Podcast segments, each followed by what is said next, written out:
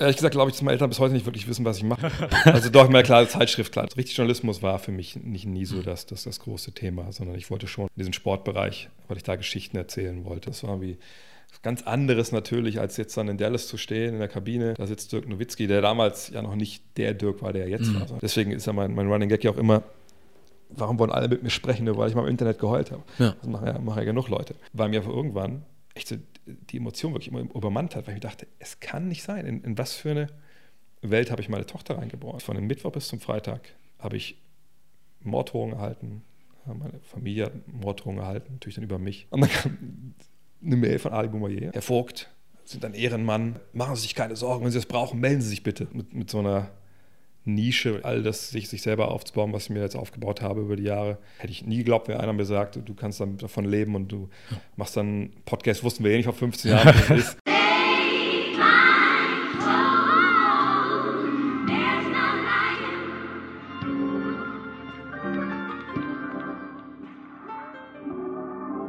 Und ja, das ist der Made in Germany Podcast. Mein Name ist Junior. Wir sitzen hier in Berlin, Tempelhof bei Made by Homes. Und ich bin hier mit André Vogt. Ja, Schön, hallo. dass du hier bist. Schön, dass ich da sein darf. Ja, freut mich sehr. Ähm, du warst einer der ersten Leute, die ich angefragt habe. Und auch einer der ersten, die auch gleich dabei waren. So, Echt? Ja. Okay. Gleich. Und das fand ich richtig cool. Ja, deswegen nochmal vielen Dank von meiner Seite aus. Obwohl wir jetzt erst anfangen und noch nicht am Ende sind. Aber ich danke dir jetzt trotzdem schon mal. Und bin gespannt, worüber wir so sprechen können, dürfen, werden. Ja, das ist das. Und vielleicht erzähle ich mal noch kurz, wie ich überhaupt auf dich gekommen bin oder auf ja. dich gestoßen bin. Ähm, und zwar beim Durchbrowsen einfach mal so auf Instagram. Mhm. Ähm, da bin ich auf der Instagram-Seite von Aria gelandet. Ich weiß nicht, wie er im Nachnamen heißt, von hiphop.de. Ach, Gianati oder so, ja. So? Ja, genau. Ja. Und der hatte ähm, was von dir gepostet gehabt, eine ja. Story. Das war dann eine längere. Und da hattest du über hattest du über ein gewisses Thema gesprochen. So, da warst du ja ähm, in einem Fußballstadion mit deiner Familie, genau. hast dir ein Spiel angucken wollen oder dürfen und da sind Sachen vorgefallen, die nicht vorfallen sollten. Ähm, rassistische Übergriffe auf die Spieler mhm. und du hast dich für die Leute also stark gemacht oder halt auch die Leute konfrontiert, die das hinter dir dann gemacht haben. Und was mich irgendwie berührt hat, würde ich jetzt erstmal wirklich sagen, mhm war die Tatsache, wie du also damit umgegangen bist und das halt so weit sogar ging, dass du wirklich dann auch wirklich emotional wurdest in dem Video. Und das habe ich noch nie gesehen, muss ich ehrlich sagen. Dass jemand anders, der nicht die Probleme kennt, die ich ja. kenne, so empfinden kann und so, du warst ja wütend in dem Moment, ne, ja. hast du ja gesagt, ähm, wie das jemand anders nachempfinden kann oder halt ein gewisses Gefühl dafür haben kann und sich dann so emotional zeigen kann, das war mir bisher fremd. Und dann dachte ich, ich muss einfach mal mit dir sprechen, weil das sieht man echt nicht alle Tage. So, und ähm, genau, das wäre jetzt eine Sache, worüber ich mit dir ja. reden wollen würde und natürlich auch über das, was du machst, weil wir wollen auch über schöne Dinge reden. ähm, du bist zum einen Journalist bei The Zone, ja, genau. Chefredakteur von Five Mag. Genau. Oder Five Magazine, das habe ich vor kurzem erst rausgefunden. so, weil ich bin so, dass ich nicht irgendwie versuche jetzt dich ne, zu recherchieren komplett und dann dir ja. deine ganze Biografie hier auf den Tisch zu legen, sondern ich möchte es halt noch ein bisschen offen lassen okay. und habe das zufällig gesehen, weil jemand in einer Story, die du, glaube ich, repostet hast, das Magazin in der Hand hatte. Mhm. Und da habe ich mal ein bisschen bei Google geguckt und dann bin ich drauf gestoßen. Genau, uh, The Zone, Five Magazine und auch noch dein Podcast Got Next. Genau. Ja, ja geht alles über Basketball, deswegen kann ich ja. da immer niemandem Vorwurf machen, wenn man, wenn man das nicht kennt oder mich in dem Sinne nicht kennt, weil es einfach so ein, allein ich bin ein Fachidiot, wenn man es mal ganz ehrlich sagen will. Äh, eben, ich kenne mich eigentlich nur richtig gut Basketball aus. Und das ist so ein bisschen, ein bisschen mein Leben. Und da habe ich mich dann auch beruflich, hm. ich bin aber seit boah, knapp 17, 18, 19 Jahren, äh, finde ich mich da auch zurecht. Was ich mich gefragt habe, hast du dir von Anfang an gedacht, du möchtest in den Bereich gehen? Oder hast du irgendwie mal gedacht, du möchtest ganz klassisch Journalismus machen irgendwie und über alltägliche Dinge berichten? Nö, das nicht. Also ich komme eigentlich aus einem aus dem Arbeiterhaushalt. Mhm. Ja, ich komme aus Wolfsburg, wo ich ja mittlerweile wieder lebe. Beide Eltern bei Volkswagen gearbeitet, wie es irgendwie fast jeder macht in, in Wolfsburg. Und äh, eigentlich dachte ich immer, mein, mein Werdegang wäre so der, der ganz normale. Abi machen, Ausbildung bei Volkswagen und dann ja. wahrscheinlich da sogar bleiben oder noch studieren. Ja. Und das habe ich dann auch äh, in dem Sinne gemacht. Ähm, das Ding war nur, mir, mir, kam so ein bisschen der Basketball dazwischen. Also mhm. ich habe dann erst recht spät mit 15, 15 halb angefangen. dann sehr, sehr früh echt eine Leidenschaft dafür entwickelt und, und war dann auch nicht so schlecht, sage ich mal. War in den USA ein Jahr, habe da dann auch in der Highschool gespielt, hatte noch Angebote, zumindest ja, zwei, zweieinhalb Angebote, auch im College zu spielen. Und ähm, irgendwie war das mehr als nur ein Sport und das wollte ich weiter verfolgen. Und sicherlich, als ich mich entschlossen habe, ich möchte Sportjournalist werden, ähm, weil richtig Journalismus war für mich nicht nie so das, das, das große Thema, sondern ich wollte schon in diesen Sportbereich, weil ich da Geschichten erzählen wollte. Mhm. Ähm, aber sagst ein bisschen durch meine Erziehung, auch durch Tatsache, dass ich eben erst diese Ausbildung gemacht habe und immer auch vernünftig war, habe ich auch, auch bewahrt und dachte immer so, gut, wenn mein Weg war dann an der Sportschule Köln, ging da halt weiter dann. Ich habe mich dann nach der Ausbildung freistellen lassen, um da zu studieren. Ähm, ich dachte mir, okay, also realistisch gesehen, du wirst nie was mit Basketball wirklich machen. Hm. Außer du landest vielleicht bei einer Tageszeitung oder einem Sportmagazin, von denen es in Deutschland nicht viele gibt. Mhm. Äh, du machst dann zufällig Basketball, du bist derjenige, der Basketball macht. Dann kam aber alles irgendwie so ein bisschen anders, viel Glück gehabt, habe ja ein Jahr in England gearbeitet bei einem Basketballmagazin, dann hier in Deutschland bei einem Basketballmagazin, dann mein eigenes mit ein paar Freunden gegründet, die Five, wo ich heute noch dabei bin. Mhm. Was hast du gegründet auch? Ja, ja, wir ah, hatten ja. damals das Glück, dass wir halt ja, einen Verlag gefunden haben und mit, mit Christian Grosser, dem Chef von, von Kicks.com, jemand, der auch das vorangetrieben hat, auch finanziell. Mhm. Äh, dass das damals 2003 äh, dann, dann, anfing. Und seitdem, ja, es ist eigentlich fast wie so ein Traum. Also mit, mit, mit so einer Nische oder in so einer Nische all das sich, sich selber aufzubauen, was ich mir jetzt aufgebaut habe über die Jahre. Das hätte ich mir vor, vor 15, 16 Jahren auch, auch hätte ich nie geglaubt, wenn einer mir sagt, du kannst dann davon leben und du machst dann Podcast, wussten wir eh nicht vor 15 Jahren, was das ist. ja. äh, oder du darfst äh, Spiele im Fernsehen kommentieren, hätte ich auch nie gedacht, weil ich eigentlich, seit ich Teenager bin, eigentlich einer bin, der gerne mal poltert, nennt man das, glaube ich, äh, wenn man Logopäde ist, okay. ein bisschen schnell spricht. Auch mein Problem war ein bisschen mit so leichtem Stottern. Hm. Aber irgendwie, ja, wann immer ich irgendwie über, über Basketball rede, ist das kaum zu merken, interessanterweise. Ja. Ähm, ja, und heute bin ich, bin ich halt da, wo ich bin. Aber das sagt, ich weiß ja schon sehr zu schätzen, weil ich weiß, wie viel Glück dazu gehört hat, mhm. dass ich jetzt das machen kann. Und ich kenne genug ehemalige Kommilitonen oder so, die es dann in einen ganz anderen Bereich verschlagen hat, weil, weil die Jobs einfach so nicht, nicht da sind, ja. die man einfach gerne macht. Ja. Aber das heißt eigentlich, äh, du bist Du bist Familienvater, ne? Wenn ja. ich es richtig gesehen habe. Das heißt, wenn Sohn, Tochter, wenn ich fragen darf? Tochter. Tochter. Das heißt, wenn sie dann irgendwann mal mit irgendwas, äh, ich würde jetzt nicht wildem um die Ecke kommt, aber halt mit etwas kommt, was halt nicht so selbstverständlich in Deutschland ist irgendwie und sagt, ich möchte jetzt keine Ahnung, irgendwas machen. So, keine Ahnung, Mode, okay, das macht man schon, aber wahrscheinlich Ballerina Schauspiel oder Ball, ja, so, du würdest ihr dann nicht irgendwie sagen, oh, das wird wahrscheinlich nichts und, ne, oder, also du bist also wahrscheinlich bin, schon ein bisschen ich offener. Schon, ich bin ein Vernunftsmensch. Ich glaube, das merkt man auch in meiner Arbeit. Also ich bin jetzt keiner, was sieht man heutzutage ja im Sportjournalismus viel oder auch generell äh, im Fernsehen viel. Es wird ja oft äh, viel polemisiert und polarisiert, um mal Klicks zu generieren, weil so die Mitte irgendwie angeblich sich nicht verkauft. Ja. Aber ich bin jemand, der, der immer sehr auf Vernunft setzt und ich, ich denke Sachen durch und ich denke mir, okay, das macht Sinn und dann ist das auch meine Meinung. So. Ja. Und ähm, die vertrete ich dann auch, weil ich aber mir vorher halt auch genug Gedanken gemacht habe, um das auch rechtfertigen zu können. Und so ähnlich, denke ich, ist beim normalen Leben halt auch. Ja. Äh, ich meine, klar, wenn ich an meiner Xbox sitze und ich mache Videospiele, da bin ich relativ wild unterwegs, so, aber im normalen Leben ja wie gesagt, versuche ich alles schon zu analysieren. Wenn meine Tochter jetzt sagen würde, ich will Ballerina werden, würde ich mich mit hinsetzen und sagen, okay, was müssen wir denn dafür tun, dass du dir deinen Traum erfüllen kannst? Und das ist in dem Fall ähnlich wie im Sport. Du musst unglaublich viel Zeit investieren, du musst unglaublich viel opfern, du musst viel verzichten und musst damit klarkommen können, wenn man dir im jungen Alter schon sagt, in irgendeiner Schule oder Akademie, nee, das, du bist mhm. nicht gut genug. So. Und wenn man es dann trotzdem versuchen will, würde ich auch alles dafür tun. Meine Eltern haben mir damals auch gesagt, klar, spielen in der zweiten Bundesliga Basketball. Ne? Klar, du kannst gerne ans College gehen. Klar, du kannst gerne auch studieren gehen, aber mach erst diese Ausbildung, ja. weil dann hast du was, Junge. Ja. Und das hat mir leider so sehr eingeleuchtet, dass ich es auch gemacht habe. Nicht, dass ich die Zeit da blöde fand, das war schon okay. Ja. Ähm, aber ja, so ein bisschen, bisschen Vernunft bei mir muss immer irgendwo alles mit dabei sein. Ja, aber es immerhin, also du schlägst auf jeden Fall nicht sofort die Tür zu.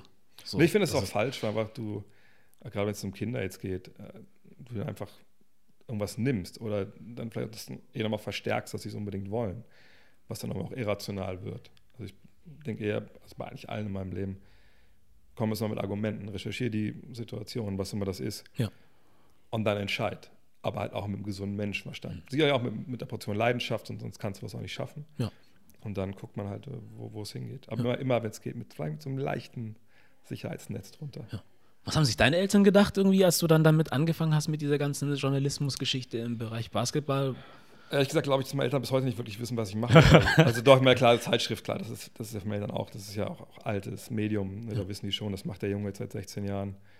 Podcasts habe ich immer erklärt mit, ich muss jetzt was aufnehmen, was nimmst du denn auf? Ich mache Radio im Internet. Mhm. Okay, Radio, ne, können Sie auch was mit verstehen, aber wie man das jetzt bekommt und so, das ist für die natürlich auch alles komplett. Ne? Also nicht, dass die das nicht verstehen würden, wenn ich es ihnen wirklich mal erklären würde, aber es ist natürlich vollkommen raus aus ihrer Erlebniswelt. Für sie ist Radio Klar. das, was ne, auf 98,0 Radio Niedersachsen kommt, das ist Radio, mhm. bei NDR 2. Ähm, dass ich jetzt im Fernsehen Spiele kommentiere, klar, verstehen sie auch mal, dann sind große Fußballfans. Ähm, nur, da kam natürlich oft ja schon die Frage, auf welchem Kanal kommt das denn? Ja. Äh, kommt der nicht auf dem Kanal, kommt ja im Internet. Ja. Ach so. Und dann ist es natürlich kein Fernsehen auf einmal mehr, weil es nur im Internet ist. Ja. Andererseits hatte ich ja letztes Jahr das Glück, dass ich ein paar Mal im Fernsehen war. Ähm, zum einen natürlich auch wegen dieser Geschichte im Stadion, aber halt auch wegen, äh, wegen Locker Room, diese, diese ähm, Magazin, was wir mit Pro7 Max machen. Ja. Und als sie das dann gesehen haben, da wussten sie dann auch, okay, der Junge, der, der macht schon irgendwas, was relativ hochwertig ist. Ja. Aber das Gute ist, dass sie, glaube ich, mich auch überhaupt gar nicht darüber definieren, hm. was ich beruflich mache. Gut, glaube ich, wenn ich irgendwie ein mega Hänger wäre und ich würde noch zu Hause wohnen, und den auf Tasche liegen, dann wäre vielleicht ja. auch anders. Ja, klar. Aber so sagen sie, der Junge scheint was zu machen, was ihm Familie ernährt. So. Von daher haben wir das aber einiges richtig gemacht. Ja, cool. Und du bist wie lange schon bei The Zone? The Zone gibt es jetzt ja erst seit quasi drei Jahren. Mhm. Ähm, war von Anfang an im, Basketball mit dabei. Wir gehen jetzt in die vierte Saison jetzt. Im Basketball startet die erst dann im Ende Oktober. Und ja, ist krass. Also es ist natürlich auf alle echt ein Traum, äh, ja. Spiele kommentieren und eine mega Herausforderung für einen, eben schon gesagt, so, der sprachlich irgendwie nie so weit vorne gesehen hat, aber auch, wenn ich schreibe, dann setze ich mich da hin und mache mir Gedanken mhm. ne, ein paar Tage und recherchiere und mache ein Tour und dann schreibe ich mir meinen Text und wenn ich nach zwei, drei Stunden merke, nee, das bin ich auf dem Holzweg, dann schreibe ich nochmal neu oder ich ändere was. Ja. Natürlich da mitten in der Nacht meistens ja bei der Zone sitze und wir kommentieren Golden State gegen Houston und da ist eine Szene und ich sehe die falsch und ich erzähle das falsch, dann ist das halt vorbei. So, ja. Dann ist das draußen. Ja. Und die Leute sagen, was haben die da für einen, für einen Halbtrottel eingesetzt? So, ne? Ähm, von daher ist es echt eine super spannende Erfahrung immer noch. Auch eine ziemliche Belastung, muss ich sagen, weil diese Nachtarbeit. Mhm. Ich bilde mir mal ein, wenn ich jetzt erst 30 wäre, würde ich es besser wegstecken. Jetzt ja. mit, mit 45 ist es schon echt, echt rough, wenn du da um 2 Uhr ans Mikro gehst und dann um halb sechs im Bett bist mhm. und aber weißt, okay, am nächsten Tag ist ja trotzdem mein normaler Arbeitstag. Ja. Und dann fange ich halt um 10 wieder an zu arbeiten oder um 11. Und dann schläfst du ab 6 wieder, weil du noch am nächsten Tag noch ein Spiel hast. Und ja. das ist halt schon echt. Ach stimmt, die fangen dann doch. Echt rough. Ja. Bei denen ist das dann wahrscheinlich lokal, keine Ahnung, Klar, 8, 9 oder ja, so? Je nachdem, sind ja Ostküste bis zu 6 Stunden sind die ja hinten dran. Ja. Westküste 9 Stunden. Ähm, es gibt auch Spiele, die in der Westküste laufen und die laufen dann bei uns um 4.30 Uhr. Ja. Da kannst du eigentlich dann auch, dauert immer so zweieinhalb Stunden, da kannst du dann auch eigentlich auch direkt in den Tag starten. Ja. ja. Deswegen Vorschlafen ist da auf jeden Fall immer, immer eine ganz gute Idee. Okay. Dann hast du wahrscheinlich auch so ein bisschen unüblichen Tagesablauf. So, ne? Jetzt dann ab ja. Oktober wieder, ja. Also ich, ja. dieses Jahr habe ich mich echt ein bisschen ertappt, weil die Saison geht ja immer dann so bis Juni. Mhm. Dass ich danach so dachte, was ist eigentlich los? Irgendwas, irgendwas anders. Und dann so, okay, ich schlafe eigentlich jeden Tag normal und ich, ich schlafe aus. Und habe auch gemerkt, das brauchte ich auch so. Das war echt, echt eine lange Saison irgendwie mit, mit vielen Einsätzen und, und auch mit vielen Nachtspielen. Und diesen Sommer jetzt echt so ein bisschen genossen. Und jetzt merke ich aber auch, dass es echt wieder so, dass ich denke, okay, der Akku ist voll, mhm. aber irgendwie jetzt will ich es aber auch wieder. Ja. Und irgendwie gleichzeitig habe ich auch so ein bisschen, ich habe keine Angst davor, weil man immer so, weißt du, wie wenn man einen neuen Arbeitsplatz ja. anfängt oder so. Und es ist für mich das Gleiche. Ich kenne die Jungs, es wird alles genauso sein, aber wenn es dann wieder jetzt nach München geht, äh, jetzt mache ich erst zwei Spiele Anfang Oktober oder Mitte Oktober, die sind ähm, ja, mittags um zwölf, glaube ich, weil die in Japan stattfinden. Ja das ist alles easy. Und dann aber dann ein, zwei Wochen später geht es dann los, nachts um zwei und drei. Und da ist so eine Mischung aus leichte Angst, aber irgendwie auch so echt, endlich geht es wieder los und ja. endlich machen wir wieder was, was richtig, was, was Spaß macht. Das ist schon so ambivalent gerade bei mir. Muss eigentlich ganz cool sein, ne? Das ist ja nicht so, dass du dann das irgendwie seit drei, vier Jahren genau gleich jeden Tag machst und weißt, okay, ja. Sondern es ist dann, ja, das finde ich cool, dass man dann irgendwie noch mit so einem Gefühl rangehen kann und sagen kann, es ist wie, als würde man wieder neu anfangen. Ja, das ist eh so was. Ich meine, ich, ich hasse Routine wie die Pest. Mhm. Das ist, ist, mal, ist blöde, weil jeder Job natürlich Routine hat. Also selbst in der Five, ja, also mhm. klar, jeden Monat fängt es an mit, was schreiben wir eigentlich diesen Monat? Dann schreibe ich meine, schreibe an, die sollen ihre Vorschläge einreichen. Ich habe meine eigene Idee, was ich machen will in dem Monat. Ja. Dann mache ich unseren Seitenplan, dann schicke ich das an alle. Ich beauftrage die mit ihren Texten. Ich schreibe meine Texte, dann gehe die Texte an den Schlussredakteur, dann an die Grafik, dann mache ich die Layouts und ziehe die gerade. Das ist schon natürlich irgendwo klar Routine. Ja. ja auch in meinem Podcast, klar, immer freitags mache ich den Fragen-Podcast, Dienstag mache ich den Show mit dem Sebastian Dumitru. Ähm, jetzt machen wir dann ab nächste Woche wieder äh, die Saisonvorschau, wo wir eine Reihe von Podcasts haben, die auch eigentlich jedes Jahr gleich sind. Aber es ist eben jedes Jahr auch wieder, ne, es sind zwar die gleichen Teams, auch die mhm. gleichen Spieler, aber es, sind, es, ändern sich immer wieder Sachen. Irgendwie ist es dann doch immer wieder eine Herausforderung, es mhm. wieder neu zu machen. Passiert ja viel, ne? Auch bei denen. Ja, ja klar. Ja. Gerade dieses Jahr ist super viel passiert. Und ähm, das kickt mich auch, glaube ich, nach wie vor in dieser Geschichte, dass du eben nicht äh, Volkswagen warst dann stellenweise, dann weiß nicht, war ich noch einmal war ich in der Entgeltdatenerfassung, haben wir, glaube ich, zwei Wochen, die ich in der Abteilung war, haben wir einfach nur Lohnsteuerkarten ausgefüllt und ja. weitergeschickt. So, ja. ne? Und da wusstest du, Alter, heute brauche ich, kann ich auch das Hirn zu Hause lassen, ja. zur Arbeit gehen. Ne? Und das habe ich Gott sei Dank nicht. Und das ist echt, das ist schön. Das weiß ich auch sehr, sehr zu schätzen. Das ist cool. Ja. Und du beschäftigst dich dann mit insgesamt Basketball weltweit oder hauptsächlich deutsche Bundes-, also Basketballliga ja. und äh, NBA? Ja, also hauptsächlich eigentlich schon NBA, mhm. die BBL. Das kommt ein bisschen zu kurz bei mir, weil ich einfach nicht, nicht die Zeit habe. So, ähm, okay. Man muss einfach auch super viel sehen. Also ich gucke während der Saison natürlich viele Spiele ab, weil ich es kommentiere. Mhm. Und dann gucke ich viel so, wenn ich über jemanden Artikel schreibe, kann ich mir jetzt nicht fünf, sechs Spiele nochmal von dem Spieler angucken, sondern ähm, dann gucke ich halt so, so Bits und Pieces da gibt es wieder auch genug Dienste, wo man das halt machen kann. Oder ich gucke nur mal, mal so letzte Viertel oder so Crunch-Time-Geschichten. Ja. Aber um wirklich das Level da zu erreichen, auch fast jeden Spieler zu kennen von den 450, die es da gibt in der NBA, mhm. das ist schon eine Tiefe, die man da erlangen muss. Das kriege ich halt nicht hin, wenn ich mich noch um die BBL richtig kümmere oder über Euroleague und so. Natürlich habe ich so ein bisschen Einblick, was da passiert. Ja. Aber das ist, ist mehr peripher, muss ich ehrlicherweise sagen. Ja. Aber das liegt auch daran, weil ich in dem einen. Was, das Ding ist, wenn ich Artikel schreibe, dann kann ich mich da innerhalb von ein paar Tagen komplett reinlesen in den Spieler und mhm. ne, gucke mir Statistiken an und Analysen, dann bin ich auch firm. Ja. Und dann kann ich das schreiben und danach ist das wieder weg, mehr oder weniger. Aber gerade wenn ich halt kommentieren muss, du musst, ich, ich weiß ja in dem Moment nicht, welche Infos ich brauche. Wenn ich einen Artikel schreibe, dann denke ich mir selber, okay, ich brauche das und das und das und das. Und während ich recherchiere, merke ich, merke ich vielleicht, okay, ich brauche noch, da, da, muss ich mir darauf eingehen, was ist eigentlich damit, passt es ob zusammen oder ist das irgendwie umgereimt, in Ungereimtheiten drin. Ja. Dann habe ich aber Zeit, das alles bis zur Deadline, weil der Artikel fertig sein muss, mhm. halt auszumerzen. Wenn ich, wie gesagt, ein Spiel kommentiere oder wenn ich bei Lockerroom, unserem Magazin sitze und ich kriege dann eine Frage, dann muss ich in dem Moment, so denke ich mir jedenfalls, so verstehe ich meinen Job, muss ich halt so vorbereitet sein, dass ich da auf alles reagieren kann und ja. zwar auch fundiert. Ja. So, und deshalb haue ich mich da einfach so in diese Themen rein, damit ich mich da nicht blamiere. Ja, ja wenn das vielleicht gar keiner anders irgendwie ist. Ich hatte das man ist ja auch wie selber, zumindest bei mir so, der selber der größte äh, Kritiker. Also wenn ich dann stelle Sachen und sage, denke, ah, das hast du aber schief formuliert, dann treibt mir das stellenweise noch zwei Tage um, mhm. obwohl das irgendwie keine Sau gemerkt hat draußen ja, ja. so, ja. Aber das ist auch der Anspruch, den ich da habe an mich und den ich aber auch haben muss, weil sonst, sonst mache ich es einfach, glaube ich, nicht so gut, wie ich es mache momentan. Ja, das ist schon richtig. Ich hatte gerade eine Frage im Kopf und zwar NBA, weil ich bin da aus dem Thema eigentlich so ziemlich raus, muss ja. ich ehrlich sagen. Ich war früher so während meiner Realschulzeit und so viel mehr mit drin, okay. weil ich halt auch immer früher NBA Live gespielt habe. Okay. So und als noch diese Zeit war, äh, zum Beispiel Celtics irgendwie noch Paul Pierce hatten und Kevin ja, Garnett und Co. So, das war so mein Team. Da war okay. ich noch richtig gut drin. Mittlerweile bin ich eigentlich eher raus. Aber ich komme jetzt, glaube ich, wieder ein Stück weit rein, dadurch, dass ich dann auch deine Sachen mitverfolge. Ja, schön, ja. Das ist schon mal cool.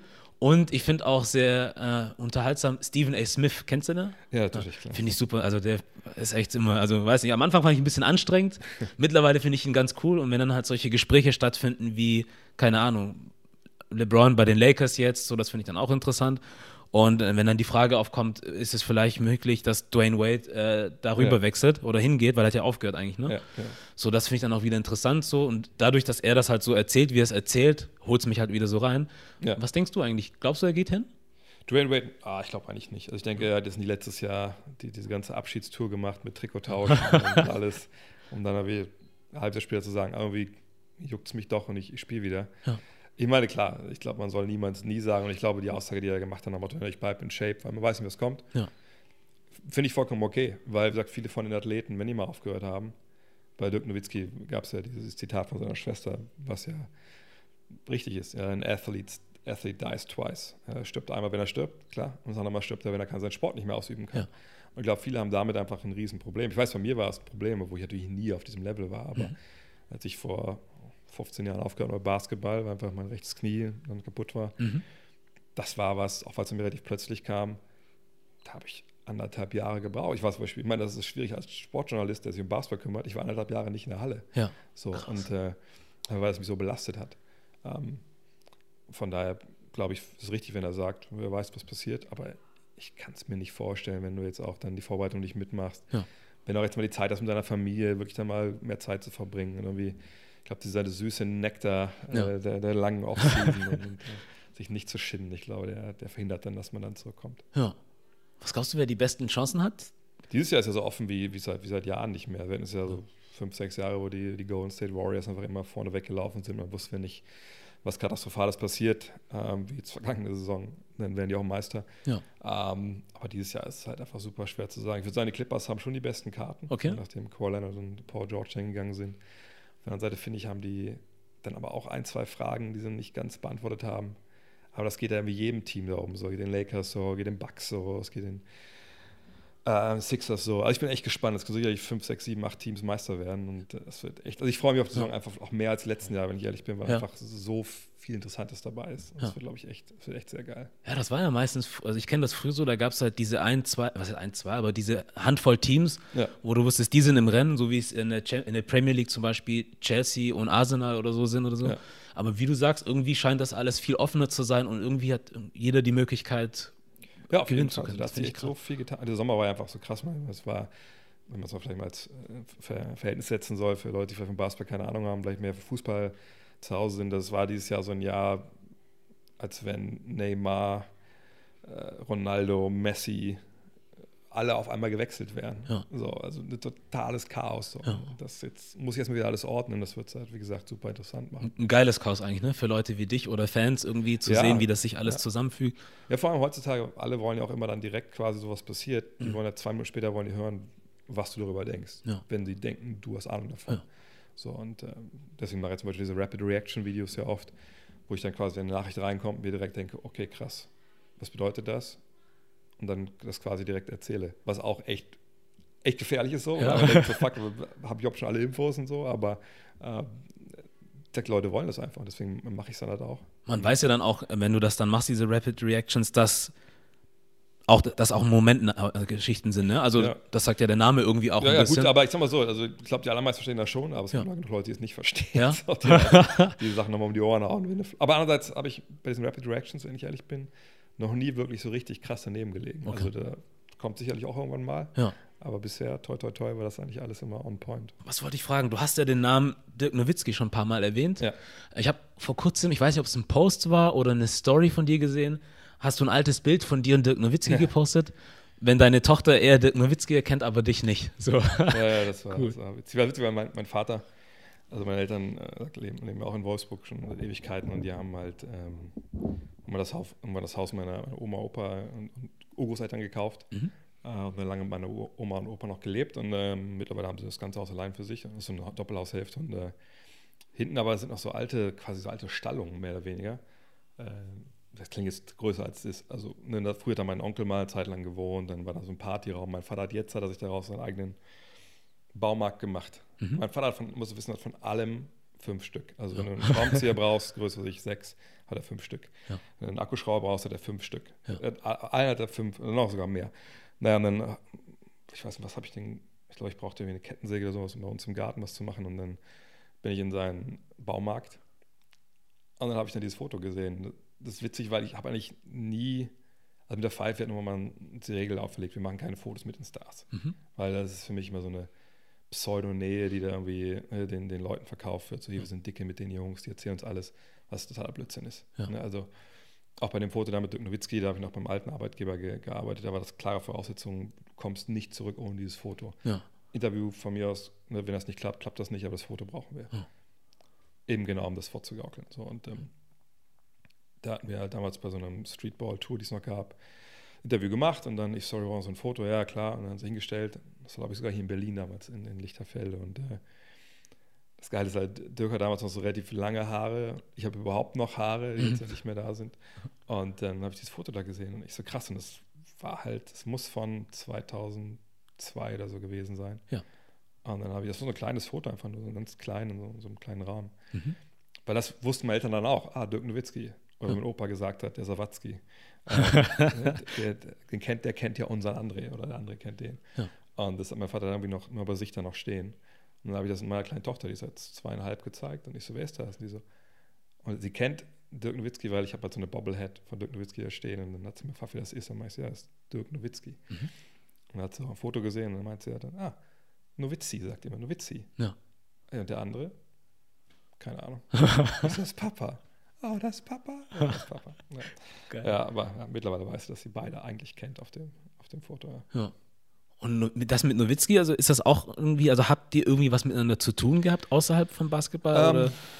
Ähm, ja, also ich meine, auf der einen Seite ist es so, ich habe den Mann seit 2001, ja, seit 2001 habe ich den eigentlich jedes Jahr mehr oder weniger einmal interviewt so und ähm, stellenweise auch e extrem lange. Also wir sind einmal zum Beispiel, da war er hier in Würzburg, er, ist ja mal, er, trainiert, er hat im Sommer mal trainiert mhm. in Rattelsdorf mit seinem Mentor Holger Geschwindner und hat in Würzburg gewohnt, quasi in der Wohnung, wo seine Eltern, wo er früher aufgewachsen ist, oder dem Haus. Ich glaube, das war nicht mehr die gleiche Wohnung. Ähm, und äh, sind dann halt eine Dreiviertelstunde zum Training gefahren, da haben wir gesprochen, das Training angeguckt und dann sind wir drei Stunden zurückgefahren. Ja. Was ja Wahnsinn ist, das ist halt so ein Sportweltstar, der sich dann mit einem wie mir unterhält von so einem Nischenblatt. Mhm. Damals gab es noch gar nicht, gar nichts und nichts. Ja. Ähm, dann habe ich letzten Jahre eigentlich, war ich eigentlich jedes Jahr in Dallas. Und immer wenn ich da bin, dass ich auch mal eine Dreiviertelstunde, Stunde Zeit. Also wirklich, wirklich Wahnsinn. Aber ich, und das ist jetzt vielleicht auch, wie, weiß nicht, falsch, falsch so zu denken, aber ich denke immer so, ich, ich will gar nicht mit, mit, mit so einem Spieler. Auf der einen Seite will man das natürlich schon, und man sagt, ey, das wäre cool, wenn das ein Kumpel von mir ist, ja. das ist auch ein guter Dude, so, aber und dann denke ich mir mal, nee, ich schreibe ja über den. Ja. So, ne? Und ich, ich, muss irgendwie immer gucken, dass, dass ich schon irgendwie ne, das, da so drauf gucken kann, dass wenn er mal Scheiße baut, dass ich schreiben kann, da hat er jetzt aber Scheiße gebaut. Ja. Ohne dass ich irgendwie im Hinterkopf denke, hä, du bist ein Kumpel von dir oder so. Ja. Und das ist super schwierig bei einem wie ihn, weil er natürlich ein unglaublich netter Typ ist. Ähm, und man irgendwie auch irgendwie, klar, gerade als junger Journalist, und ich bin älter als er natürlich, mhm. fünf Jahre, aber ähm, ich wollte immer natürlich zum Anfang meiner Karriere, dass der das schätzen weiß, wenn ich da, wenn ich ihm gute Fragen stelle. Ne? Ja. Ich wollte, dass der natürlich auch, wie auch meinen Namen irgendwie kennt. Ja. Und das krass so die ersten Jahre, klar, ich weiß noch, zuerst habe ich mit ihm gesprochen, beziehungsweise in Dallas, da bin ich damals für XXL Basketball, für die ich halt in London gearbeitet habe, mhm. rübergeflogen und hatte von Tuten und Blasen keine Ahnung. Das war mega krass. Also ich quasi direkt in der NBA, hatte keine Ahnung, hatte vorher nur einen NBA-Spieler im Interview, das waren äh, damals noch Jugoslawer, mittlerweile Serbe, Vlade Divac, weil der mein Chef damals gut kannte. Ja. Das war ein, auch ein, ein, Serbe in London. Und ähm, das habe ich am Telefon gemacht. Das war wie ganz anderes natürlich, als jetzt dann in Dallas zu stehen, in der Kabine. Da sitzt Dirk Nowitzki, der damals ja noch nicht der Dirk war, der jetzt mhm. war, sondern ein junger Typ, der gerade so seine ersten äh, Gehversuche gemacht hat in der NBA und gerade gut wurde. Und dann gehst du da vorm Spiel hin und fragst, hallo, äh, ich bin André Vogt aus, äh, aus Deutschland. Ich würde ganz gerne mit, mit dir sprechen. Hast du irgendwie zehn Minuten? Und natürlich er dann sagt, ja, vielleicht habe ich fünf Minuten, weil er auch damals gar nicht mit, mit Medien, glaube ich, großartig, ne, das, damals war, wie war er da? 24 oder so, mhm. ähm, 23. Und äh, dann nach, also nach dem Spiel, klar, saß er da in seiner Kabine, in seinem Spind, dann werden die Medien reingelassen, dann war dann halt so eine Traube von Journalisten, mhm. also haben diesen alten Aufnahmerekord, ich hatte auch so einen. Ja. Und natürlich alles auf Englisch, aber irgendwann halt hört man halt so einen Ton, so piep, alle Journalisten gucken sich an, Nowitzki guckt alle an, bis einer sagt, hier, dein, dein Tape ist, du musst dein Tape umdrehen. Und ich so, alter, fuck. das Tape umgedreht, vor allen Leuten so weiter aufgenommen. Und danach mit ihm noch so ein bisschen gesprochen, aber das war Katastrophe im Endeffekt. Ne? Und äh, das Witzige war, dann danach hatte ich ihn schon noch, noch mal zweimal interviewt, aber ich, ich wusste halt, sagt nicht, kennt er, kennt er mich, weiß er, wer ich bin, oder überhaupt irgendwas in der Richtung. Und äh, das Witzige war dann aber, dass ein mit der beste Kumpel einer ehemaligen Mitbewohnerin von mir, mit Basketball nichts zu tun hatte, der kam irgendwann dann mal dazu, dass er Betreuer war, war bei der Nationalmannschaft. Ja. Und der ist dann mitgefahren auf die großen Turniere und hat dann halt dann so, klar, so Trikots gewaschen, sich den ganzen Stuff so gekümmert. Und, und dessen Zimmer, oder er hat eigentlich mal eine, eine größere Suite so bekommen, mhm. weil er natürlich tausend Sachen hatte, ne, die ganzen Trikots und was nicht alles. Und deswegen war bei dem im Zimmer immer so ein bisschen, das war der, der Abhängraum für die okay. Spieler halt auch. Ne? Wenn die immer weg wollten, weil die alle damals ich, zweit auf dem Zimmer waren oder so, sind sie bei ihm abgehangen. Hm. Und dann hat er mir dann nach einem Turnier damals, als wir in der WG dann zusammenhängen, hat er erzählt, ey, einen Abend ist da wohl so eine Diskussion, oder haben sie dann so diskutiert, so, ey, so Journalisten, wer, wer ist cool, wer, wer, wem kann man gar nicht reden? Und äh, meinte, er ist sein Name gefallen. Und ich so, oh, ich hoffe, dass, dass er relativ positiv gefallen ist. Und dann meinte er so, ja, Dirk hat gesagt, mit dem André, mit dem rede ich, rede ich, rede ich echt gern. Hm. Und das war für mich so, so Alter, was? A konnte es nicht glauben. B hat das aber dann gesagt, Alter, das war wirklich so. Da war das echt so ein ganz komisches Gefühl. Auf der einen Seite denkst du so, okay, cool, das, das ist geil, das, das wollte ich ja. Auf der anderen Seite, wenn du das nächste Mal, und das war dann relativ bald danach, habe ich ihn nochmal gesprochen, mhm. da dachte ich immer so, okay, ich weiß, dass er das jetzt gesagt hat. Ja. Aber dann kommst du zu einem Interview und du weißt, an dem Tag hat er 20 Interviews gegeben und du bist nicht Nummer 13.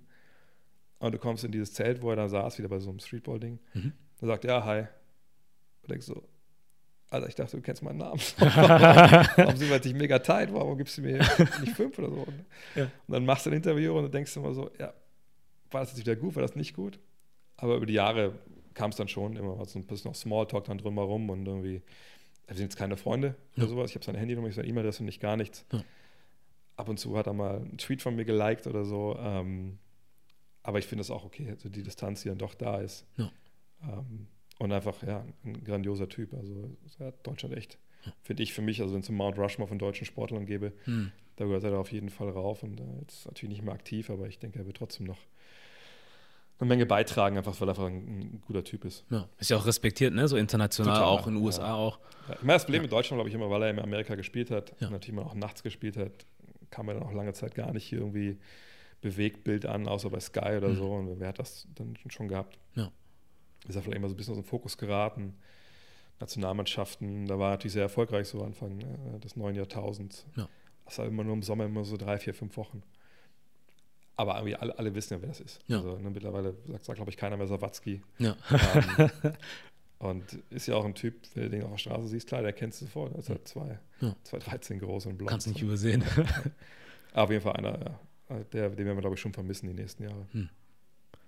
Wie ist das eigentlich mit so Fanmomenten oder so? Hast du sowas dann, wenn du mal irgendwie, ich meine, du siehst ja auch hin und wieder mal bestimmt Spiele irgendwie, oder? Ja, Live. Ja. So, und hast du dann auch diese Fanmomente, wo du denkst, oh cool, da ist der oder so? Oder hat sich das mittlerweile gelegt, weil du das schon ein paar Jahre machst? Ich weiß, mein allererstes All-Star-Weekend, das war auch 2001, damals noch für, für uh, XXL Basketball, das war in, in Washington, D.C. Hm.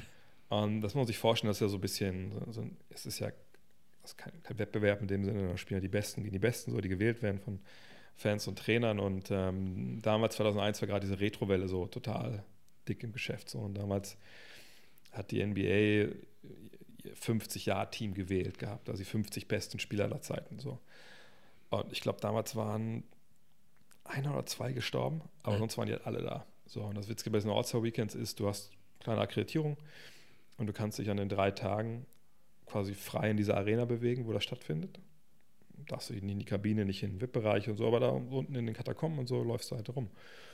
Und das war damals halt krass, weil dann lief man da rum und auf einmal stand da halt Dr. J. Mhm. Oder stand halt dann Bill Russell, absolute Legenden des Sports. Ja. Die man halt echt auch nur damals so von welchen VHS-Kassetten kannte.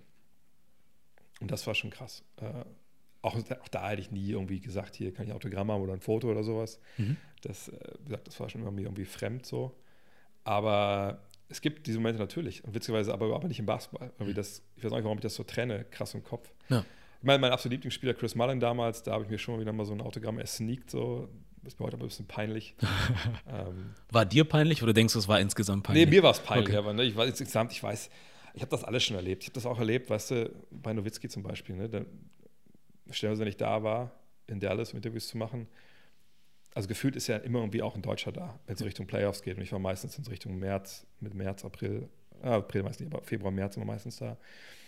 Und dann hast du da meinetwegen dann zwei, drei deutsche Journalisten. Und wir machen so Sachen wie, okay, was mache ich erst mit denen, dann mache ich mit dir oder sowas. Und dann guckst du da wieder vom Kollegen mit an und so. Und dann habe ich stellenweise echt, war ich so geschockt, weil es aber auch geschätzte Kollegen waren. Mhm. Aber ich war dann so enttäuscht, wenn dann siehst, so, okay, die machen ein Interview, ey Mensch, danke für die Zeit. weißt du noch, dann legen die einfach nur so Trikots her. Ey, kannst du auch mal unterschreiben kurz für, für, meine, für, mein, für meinen Chef oder was ich nicht mehr so, Alter, come on. Mm. Das Einzige, was ich wirklich mal gemacht habe, das ist, das ist mir eigentlich auch peinlich, ich noch niemand erzählt, glaube ich, ist das eine Jahr, ähm, habe ich meine Frau mitgenommen nach, nach Dallas, weil äh, die war ein Jahr da in einer, in einer Highschool. Und wir hatten da gerade persönlich so eine schwere Zeit, äh, weil wir eine Fehlgeburt hatten zum Zeitpunkt kurz vorher. Und komm, komm mit, ich rede mit, mit dem Reisebüro, mit dem ich die Reisen mal mache, weil ich fahre mit Hörern da auch hin. Und dann kaufe ich dir Karten ne, und dann, dann, passt das schon. Dann hm. kannst du die Spiele gucken, ich muss hier arbeiten und dann ist gut. Und dann haben die Mavericks aber gesagt, ach kommst du mit einer Frau mit, komm, du kriegst auch ein, eine Akkreditierung. Ne. Wir wissen ja, dass die da keine, Scheiße, keine Scheiße brauchen, wenn du dabei bist. Ich so, ja klar. Und dann hatten wir das Interview auch nach dem Spiel. Und dann meinte ich, pass auf, dann, dann macht die es nützlich, wenn schon dabei ist, sitzt sich dumm rum da die Stunde. Mach einfach Fotos. Ne, da hatte ich meine Spiegelreflexkamera dabei, sie hat Fotos gemacht, Fotos gemacht, Fotos gemacht. Und dann äh, waren wir fertig. Und ne, ich wollte mich verabschieden von Dirk und so. Und dann sehe ich halt schon in ihren Augen so ein bisschen, man kennt ja seine Frau dann irgendwann auch, so, so ah, sie wollte halt ein Foto haben, habe ich sofort gesehen. Ja. Aber ich hätte es halt nie danach gefragt, ja. weil ich halt denke, dass es aber unprofessionell ist. Aber das ist ja das Coole an Dirk Nowitzki, dass er dann uns beide sieht. Ne? Sagt, da wurde kein Wort darüber gesprochen, ob wir jetzt Foto oder nicht. Und er dann so, ey, wollen wir alle drei noch zusammen ein Foto machen? Geil. ich so, oh Mann.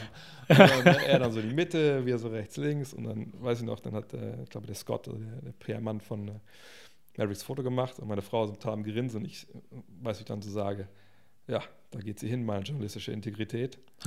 und der Dirk halt sagt, ja. ich so, ja, cool. Und äh, ja, das war das Einzige. Aber ich habe so Fanmomente mit so obskuren Leuten. Also, ich weiß, eine Jahr, ein paar Jahre her, da waren wir, haben wir mit einem Kumpel Jungsabschied in Las Vegas organisiert, mhm. mit so vier, fünf Jungs noch, also ganz, ganz klein. Und der ist halt so ein UFC-Fan, MMA. Mhm. Und da waren wir bei so einem kleinen UFC-Event in, äh, in Las Vegas und mhm. dann gehen wir dann aus dieser Arena raus und ist da Stitch.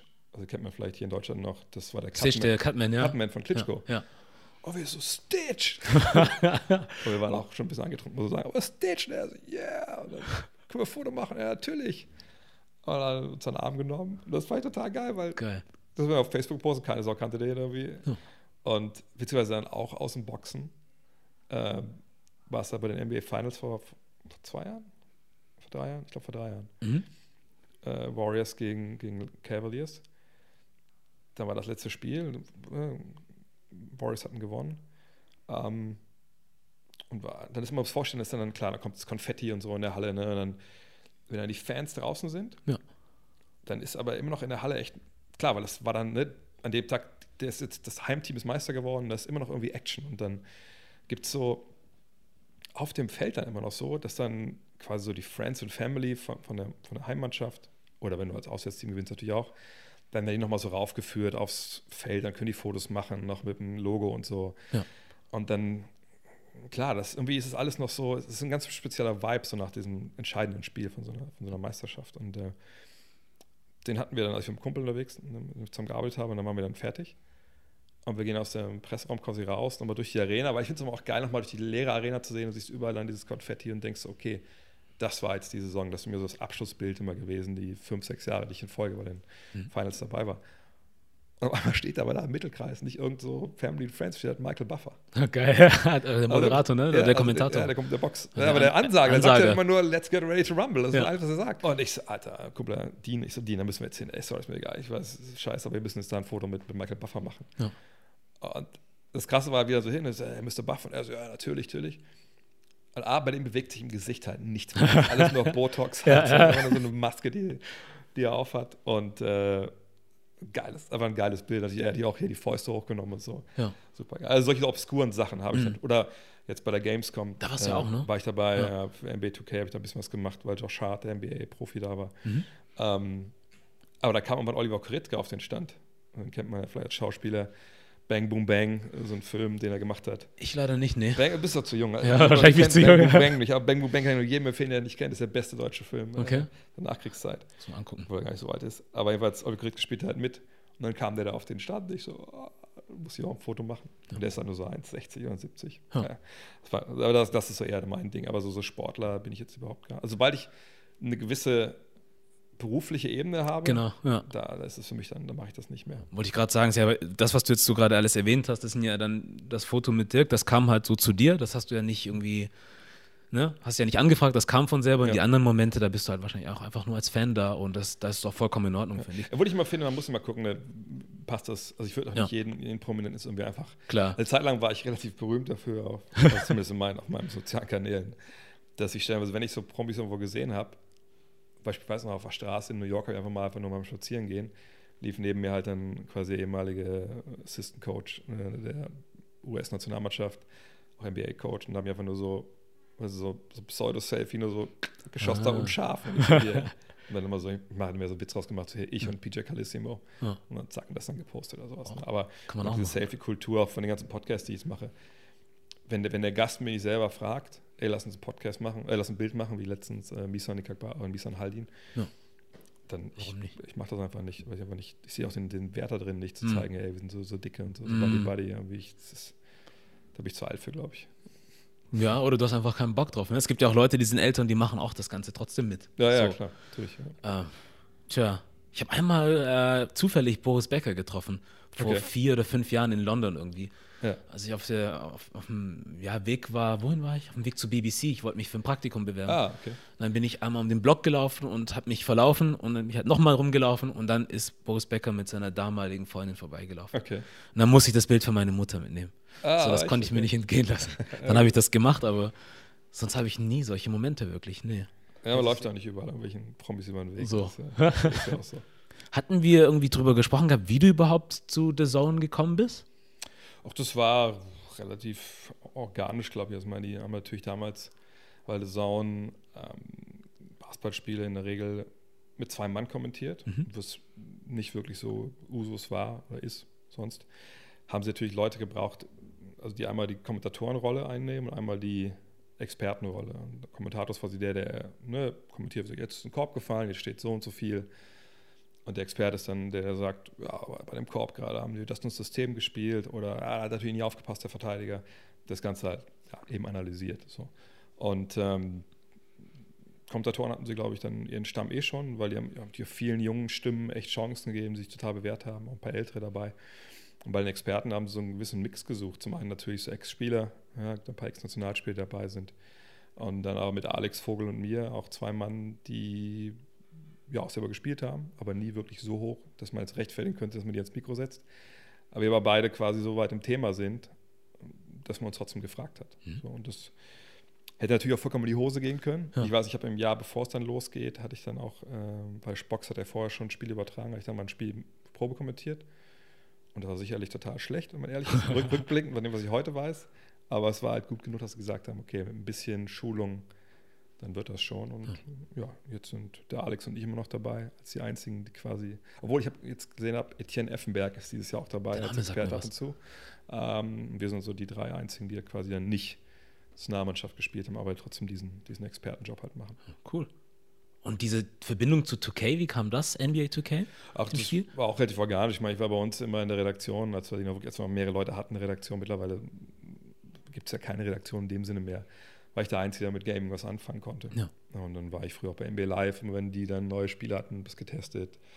2K dann irgendwann. Und ähm, irgendwann habe ich halt die Jungs quasi, die da im PR-Department sitzen bei 2K, sehr gut kennengelernt, weil ich immer auch viel gemacht habe.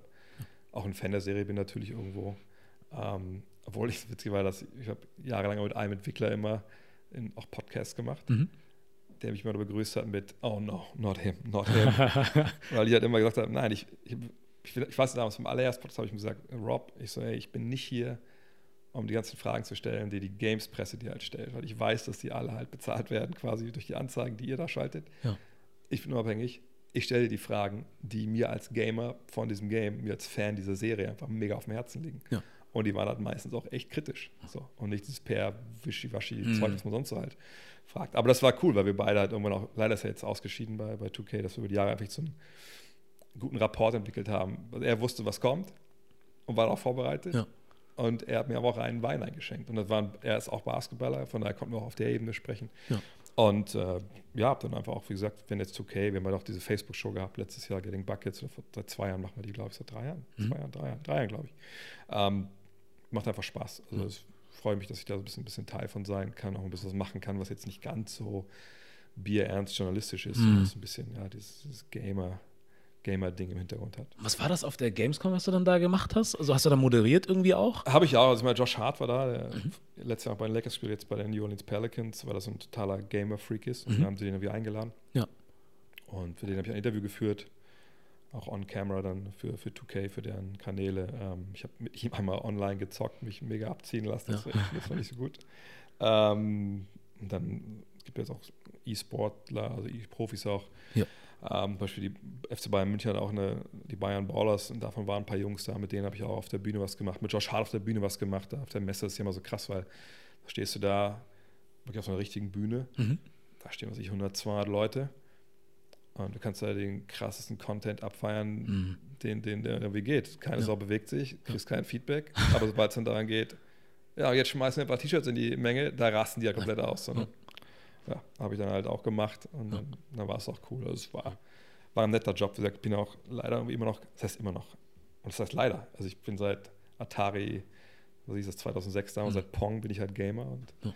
deswegen war es natürlich geil. Ich bin immer gerne auf der Gamescom. Das ist cool, wie das alles bei dir so zusammenkommt, ne? Also, also viel rund um Basketball, Sport ja. so und weiß nicht, jemand von, keine Ahnung, ich, ich kenne die Blätter jetzt nicht so gut, aber irgendjemand vom Stuttgarter Abendblatt oder so, der wird nicht davon ausgehen, dass er irgendwie mal auf einer Gamescom landet und dann halt sich mit einem Thema beschäftigen darf, das ihn auch so noch interessiert. Ja, deswegen habe ich eigentlich auch gesagt, dass es halt so, ähm, dass es einfach zum Großteil auch Glück war, mhm. dass es so gekommen ist, wie gekommen, es gekommen ist und dass ich auch das mir nie hätte ausmalen können. So. Und dass es jetzt ein so ein bisschen ins andere greift. Ich weiß es total zu schätzen. Auch mal natürlich mit der Gewissheit dahinter oder mit dem Verständnis, okay, das kann genauso schnell auch wieder vorbei sein, obwohl es jetzt ja eigentlich seit 16 Jahren ganz gut läuft. Aber ja. es kann eben auch, auch ganz schnell in eine andere Richtung gehen. Als freier Journalist oder als freier Autor ist das halt immer so. Ja. Von daher ähm, ist es immer so schön, aber wie gesagt, so ein bisschen auch als Sicherheitsmensch habe ich im Hinterkopf immer noch dieses dieses leicht ungute Gefühl. Aber ich glaube, das brauche ich vielleicht auch, um mm. weiter einfach einen anzutreiben. Dann guckst du auch wahrscheinlich mehr, ne? So nach neuen Möglichkeiten oder wo man was machen kann oder wie auch ja, immer. Ja, ich bin jetzt, glaube ich, nicht der Typ, der so mega getrieben ist und sich denkt zum Beispiel, ach, ich muss jetzt Social Media mäßig, ich muss da jetzt krass die Followerzahl nach oben treiben, weil wenn mehr Leute meinen Podcast hören, dann gibt es auch mehr Leute, die das per Crowdfunding unterstützen und dann so unabhängiger werde ich es.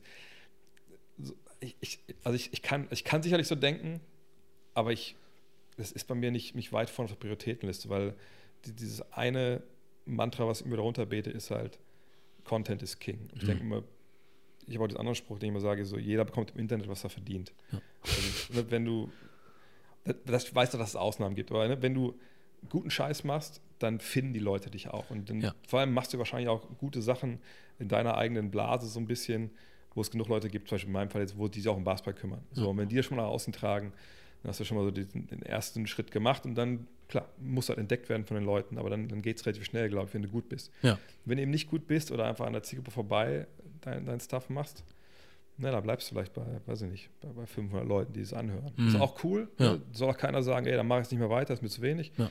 Muss jeder selber wissen. Ja. Aber ähm, ne, ich, ich, ich, denke immer, ich habe das, das Korrektiv für meine Arbeit sind ja die Leute da draußen, wenn die sagen, Alter, das ist ziemlich null, was du gerade erzählt hast.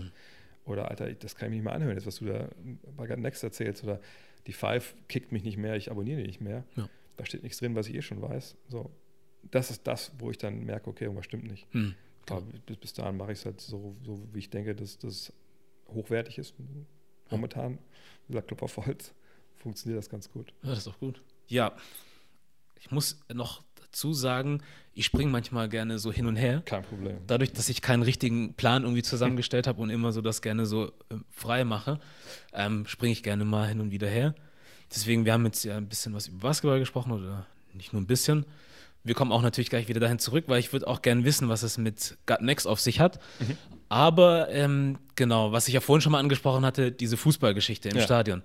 Ähm, das würde mich mal ganz interessieren. Das heißt, ich kenne die Geschichte, ähm, aber vielleicht könntest du mal so in deinen eigenen Worten irgendwie erzählen, was da passiert ist. Ja. Und genau. Ja, ich glaube, es gibt wahrscheinlich nicht so wenig, nicht so viele Leute, die das noch nicht gehört haben, aber das ging ja damals einfach mega, äh, mega durch, durch, die Presse. Das war wirklich verrückt. Also ich war, wie du vorhin schon gesagt hast, in meiner Familie. Ich hatte meinen Eltern zu Weihnachten äh, Karten geschenkt fürs Länderspiel Deutschland gegen Serbien. Mhm. Und äh, dachte mir, oh komm, ich nehme die ganze Family mit. Äh, auch weil unsere zweijährige Tochter ähm, war damals gerade zwei geworden, genau. Ähm, wir hatten ja auch keinen Babysitter dann, weil die Eltern waren ja mit dabei. Ja. Aber wir dachten so, okay, komm, dann, die schläft eh dann wahrscheinlich, schläft dann in lauten Plätzen ganz gut, schlafen ja die kleinen Kinder, dann, wenn die dann schlafen, mit Schläfzeit ein. Naja, dann hatte ich damals die Karten gekauft, so fünf nebeneinander, äh, sind, sind zum Spiel gefahren, unsere Arena, das war ja in Wolfsburg. Und äh, ja, hinter uns saßen halt dann so drei Männer, äh, also mittleren Alters, also ja, so 30 wahrscheinlich um den Dreh. Ähm, alle natürlich auch angetrunken. Mhm. Das, klar, wenn man zum Fußball geht, ab und zu mal ins Stadion, dann weiß man, dass man öfter mal Menschen sieht, wo man denkt, ja, sind intellektuell vielleicht ein bisschen im Dispo. Mhm. Ähm, und das war bei den dreien auch der Fall, weil einfach die ganze erste Halbzeit einfach nur geätzt haben über das Spiel, was auch nicht gut war natürlich, über die Stimmung im Stadion, war auch mega still übereinander und haben einfach erzählt auch. Und, ach, und das ist ja das Blöde, wenn du zum Fußball gehst, klar, das ist, so, ist keine Oper, ne? ja. weil du willst ja nicht hinter dir einen haben, der 45 Minuten einfach nur durch Blödsinn erzählt. Ja. Naja. Und da dachte ich mir schon so, oh, come on, ey, das muss echt nicht sein. Aber sagst du dir auch nichts, gehst du nicht zum Ordner und so, weil, mein Gott, irgendwann hören sie schon auf. Ja. Haben sie aber nicht. In der zweiten Halbzeit war es dann so, dass sie dann erst so ein bisschen über den einen hergezogen sind, weil er hatte irgendwie dann alkoholfreies Bier gekauft und wollte es aber nicht wahrhaben und dann kam es da schon fast zur ersten Schlägerei. Und dann aber auf einmal ging es halt dann los, dass sie sich so ein bisschen auf ja, Leroy Sané zum Beispiel eingeschossen hatten und auf Ilkay Gündogan und ähm, ja, dann ging es auch los, ja. Das N-Wort fiel mehrfach ähm, Richtung Sané dann, und so nach dem fünften, sechsten Mal habe ich irgendwann gedacht, ich so, nee, also ich werde jetzt hier nicht sitzen, werde das einfach kommentiert, auch gerade direkt hinter mir. Gut, unsere Tochter hat zum Zeitpunkt schon geschlafen, aber ich werde es jetzt nicht, nicht hinnehmen. Du weißt, dass ich mich kurz zu meiner Frau, weil meine Frau saß quasi so äh, links neben mir und unsere Tochter lag so über unseren Bein und geschlafen, wo ich meine, so, pass auf, ähm, also ich muss jetzt leider irgendwas, ich muss da jetzt was zu sagen, das geht halt nicht. dann habe ich mich umgedreht und habe halt äh, die gefragt, ob es eigentlich alle drei jetzt Nazis oder Rassisten sind, weil da waren auch schon andere Sprüche noch gefallen. Mhm. Oder nur die beiden links, weil der eine, der war so ein bisschen, der war auffälliger als die anderen.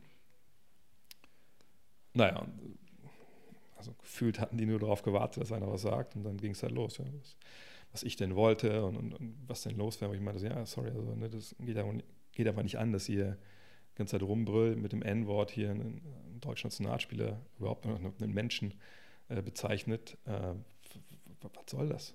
Was habt ihr hier für einen Auftrag? Und äh, naja, klar, muss ich glaube ich nicht groß sagen, die drei haben das nicht so gesehen. Ähm, Im Gegenteil, die fingen halt an, um mir halt irgendwie einen reinzudrücken, nachdem ich irgendwann gesagt habe, okay, pass auf, mit euch zu reden macht einfach auch gar keinen Sinn. Schön, wenn er aufhören würde, dann wenn nicht, dann macht, was er wollt. Und dann haben sie aber auf mich dann eingeschossen. Und dann, glaube ich, um mich auch so ein bisschen noch weiter aus Reserve zu locken, haben sie halt echt so die gesamte Klaviatur von dem rechten Direkt, den man so im, im Netz halt sieht jeden Tag, mhm. wenn man ihn sehen möchte, äh, haben sie runtergespielt. Also von Heil Hitler haben sie gesagt. Dass der eine, der das gesagt hat, wurde ja auch dann ähm, da verknackt, glaube ich, mit zweieinhalbtausend Euro Strafe. Mhm, ähm, sehr gut. Dann wurde, leider, das heißt leider, aber ich, ich, ich kriege diese, diese Melodie nicht zusammen, aber es wurde so ein Lied gesungen mit Die Flüchtlingsboote gehen unter, gluck, gluck, gluck. Ähm, dann wurde ein anderes Lied angestimmt da ging es so wie, es war so mega doppeldeutig, da ging es wie darum, so wer macht Deutschland wieder groß? Und so SS, SS, braucht einen neuen Führer, sowas, viel auf einmal. Äh, wurde auch gesagt, ja, die AfD ist die einzige Partei, die man noch wählen kann und ähm, hat einiges falsch in Deutschland. Und ich wäre ja wahrscheinlich auch dafür, dass äh, deutsche Frauen vergewaltigt werden. Und ähm, das war natürlich alles schlimm genug. So. Ähm, aber das war gar nicht so der Auslöser dafür, dass ich jetzt danach dann so reagiert habe, wie ich da reagiert habe in dem Video, sondern das Schlimme war in dem Moment für mich einfach nur, dass ich da saß. So, und neben mir meine, meine, auch schon 83-jähriger Vater, meine, meine Mutter, mhm. meine Frau, die auch kurz versucht hatte, mal ein bisschen irgendwie einzugreifen, die aber natürlich auch direkt abgebügelt wurde. Und ich mir nur die ganze Zeit dachte, wow, hier sitzen halt, und das war ja wirklich, das muss man ja sagen, das war ja totenstill in diesem Stadion. Und das haben halt alle gehört in diesem Blog. Also vielleicht nicht oben bis letzte Reihe, aber so mal die 300, 400 Leute um uns herum haben das alle halt mitgekriegt. Mhm. Auch weil es eine Lautstärke war, die einfach auch nicht, das war nicht so ein Gespräch wie hier, das war halt Gebrülle. Und das war wirklich auch mit, mit Nachdruck. Wir zeigen jetzt hier allen, was wir gerade gesagt haben. Ja. Und ähm, das dann die ganze zweite Halbzeit quasi mich ergehen lassen, weil sie einfach auch nicht mehr aufgehört haben. Hm. Äh, einmal war es auch kurz davor, dass ich sagte, okay, dann gehen wir jetzt mal raus, weil eine mich da auch dann dachte, er müsste mir irgendwie auf die, auf die Schulter packen und sagen, so, was, ist denn jetzt, was ist denn jetzt, was sagst du denn jetzt dazu? Hm. Ähm, und ich meine, ich bin 1,97, also ich habe auch nicht unbedingt Angst vor solchen Leuten, aber ja. äh, weiß nicht, als das Spiel vorbei war, dachte ich noch zu meiner Frau, so, lass uns kurz noch mal, noch mal vielleicht fünf Minuten warten hier. Äh, nicht, weil ich jetzt großartig Angst hatte, dass was passiert, aber ich dachte mir schon so, weiß ja nicht, gehst jetzt im, mit den 30.000, die da waren, äh, gehst jetzt irgendwie die Treppe da runter vom Stadion, vom Block. Vater sagt ein bisschen, ne, nicht mehr ganz gut zu Fuß. Tochter mussten wir ertragen. Ne, muss ja nur mal einer von den Besoffenen sagen, so, hey, wir will nur was klären und für sich ne, ja. mal stolperst oder so. Ja. Ähm, dann sind wir dann äh, zum Auto gegangen, da war dann auch nichts mehr. Und dann war natürlich Stau auf dem Rückweg und ich weiß, dass ich die ganze Zeit verdachte, ey, das kann nicht sein. Das, das kann nicht sein. Wieso hat sich denn keiner irgendwie. Wieso ist keiner, weißt du, der Erste, der aufsteht, dass es vielleicht für den ein bisschen länger dauert in, in jeglicher Situation. Klar. Ne, das ist ja immer so. Das ist einfach auch menschlich irgendwo. Ja. Aber wenn dann einer aufsteht und was sagt, ist es eigentlich nicht so schwer zu sagen, vielleicht in dem Fall, ey, der Lange hat recht, so, halt auch mal die Schnauze. Mhm. Weil das Einzige, was wirklich kam, so an, seid bitte ruhig, war halt von so einem älteren Herrn, der meinte, jetzt halt endlich mal die Schnauze, ich will das Spiel hier sehen. Sowas halt. Mhm. So, und dann sind wir nach Hause gefahren. Ich weiß nicht, es hat eine Weile gedauert. Und dann hat äh, meine Frau die Kleine ins Bett gebracht, weil ich auch wieder wach geworden war dann. Und äh, dann, weiß ich, bin ich in meinem, ich habe so ein kleines Homeoffice, wo ich ja noch meine ganzen, wo ich halt arbeite. Und dann saß ich da echt noch so im Trikot und dachte so, Alter, nee. Und ich habe ja im schon mal erwähnt, diese Rapid Reaction Videos, wo ich quasi Facebook Live einfach ab und zu, ich glaube, mache es ja auf Instagram auch, ja. äh, einfach Videos, so welche Sachen schon raushaue. Und, ne, und dachte ich mir, ey, nee, pass auf. Ich will nicht, dass das hier unkommentiert bleibt. Und ich will einfach die Message herausbringen, auch vielleicht nur zu den 10.000, die mir da folgen. Ey, wenn euch was passiert, seid nicht wie die anderen 400, die einfach mal dann sitzen und nichts sagen, sondern sagt was. Und es ist okay, wenn ihr alleine seid, aber sagt was. Und als ich angefangen habe, dann so zu artikulieren und viele von den Sachen, die wirklich vorgefallen sind, die ich eben auch erzählt habe, sind da gar nicht in dem Video mit drin. Mhm. Weil mir irgendwann echt so die Emotion wirklich immer übermannt hat, weil ich mir dachte, es kann nicht sein. In, in was für eine Welt habe ich meine Tochter reingeboren? Nicht, dass ich jetzt denke, da saßen tausend Nazis im Block. Nee. Natürlich nicht. Ja. Aber wie gesagt, wie kann das sein, dass da alle die Schnauze halten? Und dieses einfach, einfach sagen, ey, nee, ich bin mit dem, mit dem Langen hier, wir beide. Das hat mich echt geschockt, so, weil ich nicht dachte, dass das möglich ist. So. Und ähm, als ich dann damit fertig war, ich, einfach, ich, ich breche das Video auch ab dann, weil einfach dann wirklich die Tränen halt kamen und ich dachte, fuck, das kann nicht sein. Bin ich mehr oder weniger ins Bett gegangen. Also ich bin da hoch, ich habe Zähne geputzt. Habe dann nochmal kurz gemerkt, weil ich mir so, so Messages bekommen habe, ne, schon mit, oh, geil und bla bla. Okay, das haben Leute schon gesehen, obwohl es so spät war. Aber ich hatte mir jetzt nicht irgendwie äh, Gedanken darüber gemacht, dass das jetzt viral geht oder so. Mhm. Sondern das war einfach nur, ich wollte das raushauen und ins Bett. Aber am nächsten Morgen dann, als ich aufgestanden bin, da war es schon komplett nicht mehr einholbar. Also da hatte ich schon Anrufe auf dem Handy von verschiedenen Redaktionen. Ähm, der Fokus, weil ich meine, es ist immer so, ich weiß alles, dass alle Kollegen in dem Business unter gewissem Druck stehen, dass man natürlich ne, Klicks kommen muss, bla bla bla. Aber und es gibt auch keine klare rechtliche Regelung mit solchen Geschichten. Wenn ich halt so ein Video ins Netz stelle, mhm. das frei verfügbar für alle ist, ist es natürlich auch nicht irgendwie hinter einer Paywall oder so. Aber eigentlich ist es wohl so, dass man fragen muss, dann den Urheber, mhm. dürfen wir das denn posten bei uns auf der Seite? Okay. Hat der Fokus nicht vorher gemacht. Die haben mich dann gefragt, als es schon passiert war. Und da war es halt dann auch schon draußen. Und dann, äh, wie gesagt, dann kamen die Anrufe rein, wir alle wollten mit mir darüber sprechen und ich habe erst nicht ganz verstanden, warum das überhaupt so eine große Nummer war. Ja? Ähm, weil das rassistische Äußerungen im Fußball gibt, gut, seit, das war jetzt März, das ist ja fast ziemlich genau ein halbes Jahr her, das haben wir seitdem ja schon oft genug erlebt, auch relativ publiziert. Ja. Ähm, sicherlich nicht so wie das da, aber ja, publiziert und sicherlich wird es hundertfach noch mehr passiert sein, wo es nicht äh, publiziert wurde, halt auf, auf Kreisliga, Oberliga-Niveau, sonst wo. Ja. Oder sicher auch nicht nur im Fußball. Das Krasse war aber, dass ich dann sagte, dieses Medienecho dann mitgenommen habe, dachte so, okay, natürlich rede ich mit den Kollegen. Zum einen bin ich auch Journalist. Ja. Äh, zum anderen wollte ich auch das nochmal genauer erklären, weil ich auch wusste, das war ja kein journalistisches Dokument, was der verfasst hat. Das war ja kein, kein, kein, kein, kein, kein Fanal gegen den Rechtsruck in Europa oder so. Es war einfach nur ne, von mir eine persönliche Äußerung zu diesen Vorfällen und eine Bitte, dass andere Leute mit aufstehen. Ja. Und ähm, ich habe dann halt auch alles nochmal genau erklärt. Ähm, sicherlich muss man sagen, aber es haben nicht alle Kollegen dann so dann wiedergegeben, wie ich es mir gerne gewünscht hätte. Mhm. Aber da ist man irgendwann auch nicht mehr, nicht mehr her. Der, ne? also klar kann man nachher nochmal sagen, das würde ich gerne anders äh, formuliert haben. Aber das war auch, auch so eine Lawine auf einmal, dass ich echt überwältigt war. Nicht, nicht, in der, nicht in der guten Hinsicht. Ja. Ähm, weil, klar, äh, auf der einen Seite, ich habe bei Facebook reingeguckt, meinetwegen, weil ich gesehen habe, Leute haben mich verlinkt. Und habe ich gesehen, dass Freunde das geteilt hatten, ob es jetzt von Fokus war oder von der Bild, oder von Spiegel. Das war ja überall auf einmal. Und ähm, dann hat man auch unweigerlich reingeguckt und sieht, das ist ein Freund, mit dem ich Abi gemacht Der, der verlinkt und sagt, ey André, Mann, ich bin stolz auf dich, bla bla. Und dann siehst du da unter auf einmal Leute, ich meine, das, das Kumpels von einem Kumpel von mir, die dann schreiben, was ist das für ein fucking Arschloch. Mm. Und du denkst, Alter, ich kann nicht mal mehr hier reingucken. So. Und dann natürlich kam es dann zu, zu, viel, viel mehr natürlich noch. Auf einmal, also ich musste mein Facebook-Profil quasi abmelden, ich musste meine Seite vom Netz nehmen, ich habe das Video vom Netz genommen, dadurch natürlich auch weil das wurde ja 840.000 Mal allein jetzt bei mir geklickt. Krass. Äh, ich habe Meldungen bekriegt ohne Ende, ähm, Nachrichten ohne Ende, wo ich immer noch gar nicht mehr reingeschaut habe, gar nicht mehr nachkam. Ich musste meinen Instagram-Account äh, auch privat schalten. Ähm, und das Krasse war, dass es echt zwei klare Pole gab. Auf der einen Seite gab es die Kommentare mhm. und da gab es halt eine Menge Hass. Ich habe halt das allermeiste mir angeguckt. Ich habe halt nie auf irgendwelche Seiten geschaut, was ich bei Fokus oder bei Bild, was an Kommentarspalten stand. Das, das weiß man sowieso. Mhm.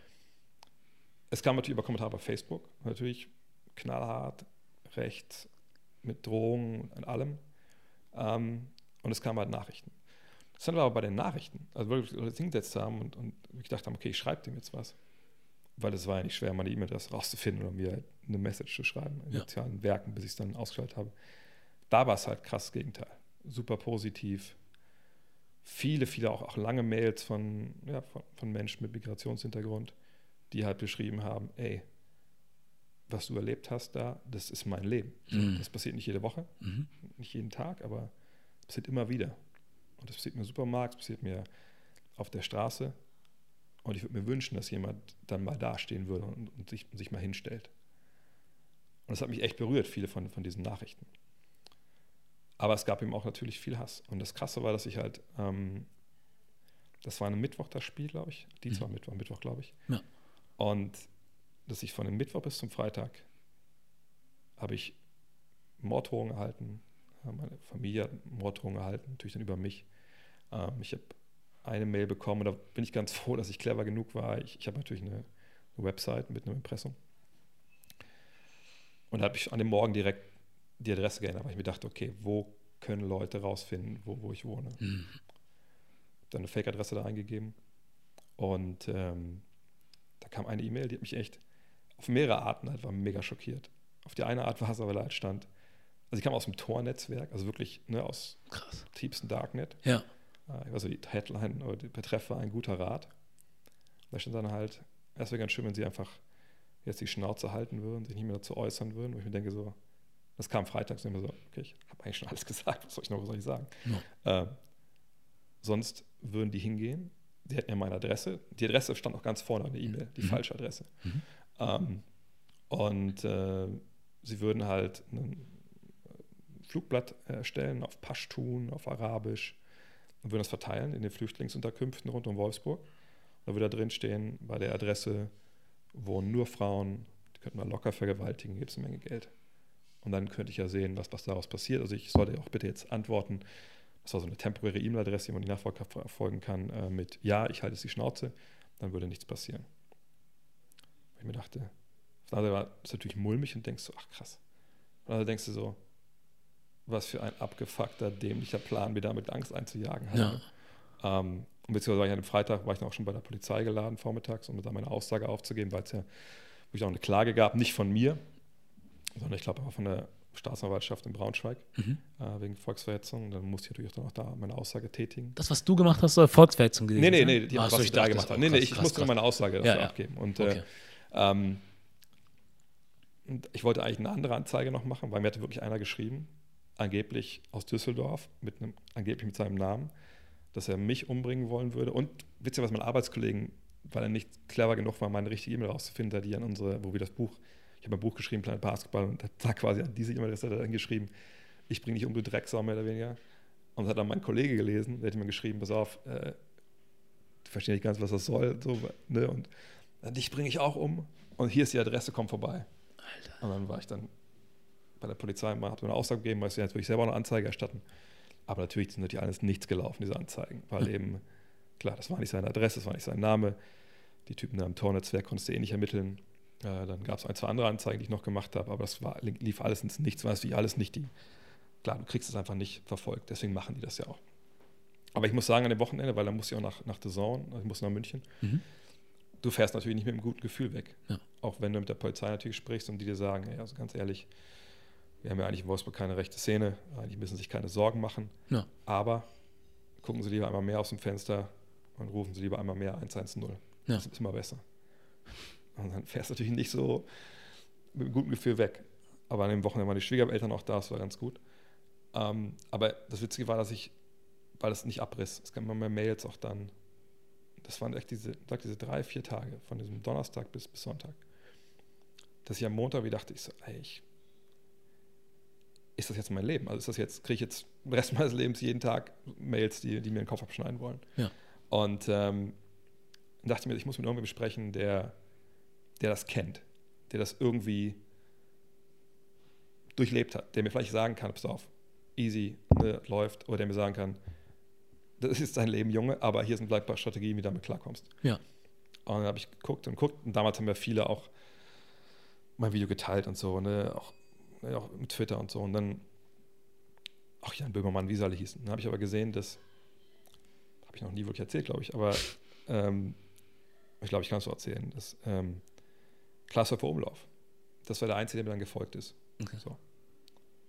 Dann dachte ich mir so, okay, ähm, ich, ich schreibe den jetzt an. Wenn er mir schon folgt, dann kann ich mir auf Twitter eine Nachricht schicken. Und habe ihm geschrieben, so, hey, ne, sorry, ich ein belästige, aber du augenscheinlich weißt ja, was von mir gerade los ist und äh, mich erdrückt gerade diese Last von, von diesen Drohungen. Und, und, ich weiß, dass du ja zusammen mit Jan Böhmermann dich auch für Flüchtlingsboote äh, engagiert hast, oder Flüchtlingsrettung. Und ich denke, dass du natürlich ganz ähnlich ähm, da ins Fadenkreuz geraten bist. Und ich würde einfach gerne mit dir mailen oder mit dir kurz sprechen, einfach um, um einfach ein bisschen zu checken, was jetzt kommt. Und das fand ich dann krass, dass innerhalb von zehn Minuten hat er mir eine Mail geschrieben, pass auf, hier ist, mein, hier ist meine Handynummer, ruf mich einfach nochmal am Montag an, dann quatschen wir einfach. Cool. Wo ich damit so sagen muss, pass auf, Montag habe ich gar keine Zeit, ich kann mich Montag echt nicht melden, ja. weil ich halt ganz am Schlafen war, quasi wegen, äh, wegen The Zone. Mhm. Und im Zug saß dann halt. Und dann meist was mit Dienstag, okay, Dienstag, dann haben Dienstag telefoniert. Und das war echt, das hat mir am aller, allermeisten geholfen, überhaupt von allem, auch was die Polizei so macht.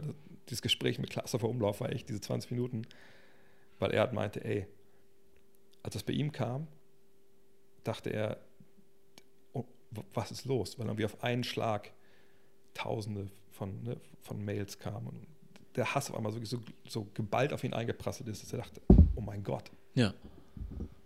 Und er dann aber, er hat damals mit Reconquista Internet, dieser, dieser Internet-Guerilla quasi von mhm. Jan Böhmermann, der, der unterstützt, dann über die dann aber halt so ein bisschen erfahren, wie das funktioniert. Und es gibt auch ein sehr, sehr gutes Buch, Buch ich, jetzt habe ich den Namen vergessen. Jetzt geht es um, um, um, das Netz, Netzwerk des, des rechten Terrors und ähm, wo genau beschrieben wird auch, wie das funktioniert, dass es so Discord-Server gibt, wo es dann quasi so eine, ja, so eine Trollarmee gibt, die halt hingehen und sagen, okay, heute ist der dran, heute ist der dran, heute ist der dran. Und dann kriegst Krass. du halt das Ding ab. So. Und so war das bei mir halt dann auch. Und ähm, dann konnte ich echt damit besser umgehen. Mhm. Weil ich auch dann auch gemerkt habe, ab dem Montag war halt nichts mehr. Da kamen manchmal so versprengte Mails noch. Aber manchmal war das einfach echt einfach mega witzig, muss ich sagen. Mhm. Weil da war ein Kollege, der hat mir eine Mail geschrieben. Und der stand drin, ich muss das zusammenkriegen, Herr Vogt, also sehr geehrter Herr Kollege irgendwie so, weil er auch Journalist war, ähm, Sie sind ein ein glühendes Beispiel für die Frankfurter Schule und die Allied Re-Education. In so einem Motto, ich hoffe, Sie, Sie, äh, sie freuen sich jetzt sowieso und dann so Diplom-Journalist so und so. Wo ich dachte, okay, das muss A, das ein ziemliches, ziemlicher Idiot sein, weil niemand unterschreibt mit Diplom-Journalist, ja. kein Journalist ist. So. Und dann habe ich, musste ich jetzt mal googeln, was das heißt. Weil Allied Reeducation, das wusste ich schon, klar, ich habe Geschichtsleistungskurs gehabt ne, nach dem Zweiten Weltkrieg, eine Entnazifizierung, bla bla. Aber Frankfurter Schule waren, wenn ich mich richtig erinnere, so Adorno und so.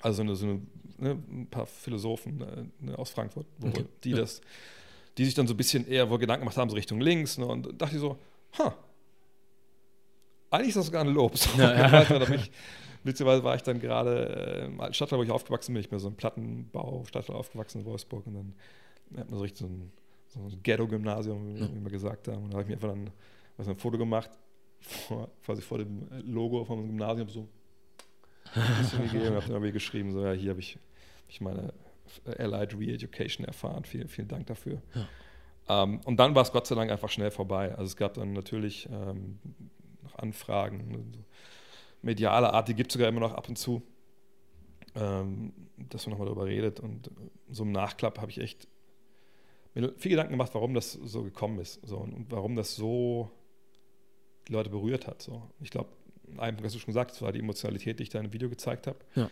Weil das ja generell, glaube ich, mittlerweile was ist, egal worum es jetzt geht, wenn du Emotionen zeigst. Mhm. Stephen A. Smith, wenn er rumbrüllt, ja, ja. finde ich das geil. So. Sie ist chauffiert, wenn man vielleicht nicht der Meinung ist. Äh, oder wenn man einfach Emotionen sieht. Ich meine, fucking Reality TV ist ja quasi nur Geheule. Ja. So, ne? Deswegen ist ja mein, mein Running Gag ja auch immer, warum wollen alle mit mir sprechen, nur weil ich mal im Internet geheult habe. Ja. Das machen ja, machen ja genug Leute. Aber das war das eine. Das andere war halt einfach, das war die deutsche Fußballnationalmannschaft. Ich glaube, wenn das beim VfL Wolfsburg passiert wäre oder bei Eintracht Braunschweig oder Bayern München, das auch ein paar Leute interessiert, aber sicherlich nicht in, in dem Ausmaß, wie es das jetzt war. Ja. Und diese, die, diese Grundproblematik, also so Multikulti Nationalmannschaft, ist das Deutsch, ist das nicht Deutsch, plus dieser Verzweiflung oder diese Wut, die ich da gezeigt habe, das war, glaube ich, im Endeffekt dann das, was, was die Leute beiden Enden des Spektrums einfach dann so, so getriggert hat. Ja. Und ähm, im Nachhinein muss ich sagen, war es dann für mich echt eine gute Erfahrung. Auf der einen Seite, weil ich halt mal jetzt gemerkt habe, mein eigenen Leib, wie das ist. Wenn halt äh, der, der rechte Rand denkt, er müsste dich da versuchen einzuschüchtern. Ja. Ich habe unfassbaren Respekt mittlerweile vor, vor Menschen, die das tagtäglich machen, ja, ob es Politiker sind oder irgendwelche Aktivisten oder ähm, und ich mir denke, wow, ich wüsste nicht, ob ich das dann so weg, wegpacken könnte mit ja. so einer, mit so einer äh, dicken Haut, die man dann ja haben muss. Und zum anderen muss ich sagen, wie gesagt, viele Mails, die ich bekommen habe ähm, von, wie gesagt, von Menschen, für die das halt der Alltag ist. Und bei dir wird es nicht anders sein, denke ja. ich. Ja. Ähm, ich weiß gar nicht, wie oft ich gelesen habe, ich küsse deine Augen. ich, kannte, ich, kannte, das echt vorher gar kannte nicht. Kannte ich auch vorher nicht. Also Ehrenmann, klar, aber ich küsse deine Augen kannte ich vorher nicht. Aber das fand ich irgendwann dann wirklich wirklich cool. Und ähm, ich bin nicht stolz darauf, was ich da jetzt gemacht habe. So. Das, ich, ich, denke immer noch, dass allein dieses das Aufstehen, da hat man so, ja, du bist da aufgestanden. Ich, wie gesagt, mit 1,97 und nicht, nicht ganz letzter Hämpfling in dem Stadion, wo überall Ordner standen, da jetzt aufzustehen, oh mein Gott, das ist auch nicht, das hat nicht den großen Mut erfordert. So, ne? Danach vielleicht das Video, das Video, aufzunehmen, das war wahrscheinlich dann immer doch die Leistung, obwohl ich jetzt auch nicht denke, dass das richtig mega, mega stark war, aber es hat zumindest die Diskussion da halt äh, angekickt. Ja. Und ich muss sagen, dass ich auch gelernt habe, dass das ein Thema ist, was sicherlich auch, auch dann, ich glaube, es hat keinem wirklich, außer den Menschen, die das erlebt haben, Ups, fühle dich nicht abgehalten. Hat es, glaube ich, ähm, gefallen, dass ich das gemacht habe. Hm. Weil, also, immer klar, ich kann die Polizisten verstehen, die sagen, Alter, warum machen sie denn sowas? Da müssen wir wissen, dass da halt ne, jetzt die Drohungen kommen, verstehe ich. Verstehe ich vollkommen. Ja. ja aber habe ich mir vorher jetzt auch nicht wirklich großartig Gedanken drüber gemacht. Verstehe auch, wenn die sagen, das nächste Mal gehen sie vielleicht lieber zum Ordner und holen den. Ich denke, ja, sicherlich mache ich das nächste Mal. Hm. Hat aber auch kein Hand, Handbuch zur Hand. So verhalte ich mich, wenn hinter die drei Rassisten sitzen und da rumpöbeln. Ja. Ähm, ich verstehe auch den DFB, dass der natürlich, weil ich meine, das ganze Stadion war gepflastert mit hier Toleranz und wir sind Fußball und so dass die natürlich beim ersten Länderspiel beim Hauptsponsor das auch nicht haben wollen, dass da einer da so, so weit nach außen trägt, ist auch vollkommen klar. Ja. Ähm, aber man muss schon sagen, dass danach, also das fand ich sehr interessant, auch, auch, auch aus beruflicher Sicht, dann zu sehen, wie der DFB reagiert hat mit Kakao, dem Integrationsbeauftragten, was der gesagt hat. Mhm. Fand sehr interessant, was auch Spieler gesagt haben, wie Leon Goretzka. Ähm, das ist ein Spruch, den er danach gebracht hat. Okay. Also kein Spruch, aber der wurde jetzt Fußballspruch des Jahres nominiert. Dieses, ich komme aus dem Ruhrgebiet und wenn bei uns nach Nationalität gefragt wird, dann sagen, antworten wir mit Bochum, Dortmund und, und äh, Gelsenkirchen. Okay. Fand ich natürlich sehr, sehr cool. Ähm, ich, ich, fand das sehr spannend, das sag, aus professioneller Sicht zu erleben, was danach passiert ist. Ja. Ähm, wie das wie damit umgegangen wurde und wie es vielen Leuten, auch wenn es eigentlich was Positives war, eher lästig war, glaube ich, mhm. was da abgegangen ist. Ja. Ähm, aber was ich im Endeffekt mitnehme, ist, dass viele Menschen das einfach berührt hat. Ja. ja. Und äh, das finde ich das Wichtigste eigentlich von allem. Das, wenn ich nur jetzt gezeigt habe, okay, pass auf, Freunde, ne, gibt ein paar Dudes doch noch da draußen, die, wenn sie sowas mitbekommen, äh, was sagen, dann ist schon mal okay. Und ja. äh, das Coolste war eigentlich, das muss ich noch erzählen. Also, kennst du Ali Boumaier? Ja. Also, ich kannte den nur von diesem YouTube-Kanal, die Ostboys. Also, du die kennst. Die Ostboys kann ich nicht, nee. Okay, und da tauchte der einmal auf. Mhm. So, und das ist so eine, also ist ja keine Doku, das sind ja zwei Jungs, also die tun so, als ob sie Marzahn leben würden, bla bla. Okay. So. Und äh, da taucht irgendwann Ali Boumaier auf und die machen immer so Witze über den, weil er so dick ist. Mhm. Und da erkannte ich den nur. Ich wusste nicht, was der beruflich macht, ich wusste nicht, dass der Rapper ist, gar nichts. Mhm. Und ähm, als das dann war im Stadion, wie gesagt, ich diese unglaublich vielen Mails bekommen habe, da kamen auch Mails von Echo Fresh und so, war ich, war, ich bin jetzt kein Hip-Hop-Head, so, aber ich wusste nicht, wer das ist. Ja. So. Und dann kam eine Mail von Ali Boumaier so, und der hat auch einen blauen Haar, ich glaube bei Instagram, genau. Ich so, okay. Und dann reingeschaut, aber auch dann so, Herr Vogt, sind ein Ehrenmann, irgendwie sowas. Ja. Äh, machen Sie sich keine Sorgen, wenn Sie das brauchen, melden Sie sich bitte. Und ich so, äh, also für einen, der irgendwie nur Marzahn lebt, augenscheinlich, also mal Respekt, Dankeschön, aber, aber wieso hat der einen blauen Haken? Wer ist das überhaupt? Ne? Ja. Habe ich nicht mal gegoogelt. Dann kam ich direkt auf seiner Wikipedia-Seite. Und äh, dazu sagen, meine Frau hat natürlich auch ein bisschen, die hatte keine richtige Angst, aber war natürlich unwohl immer. Ne?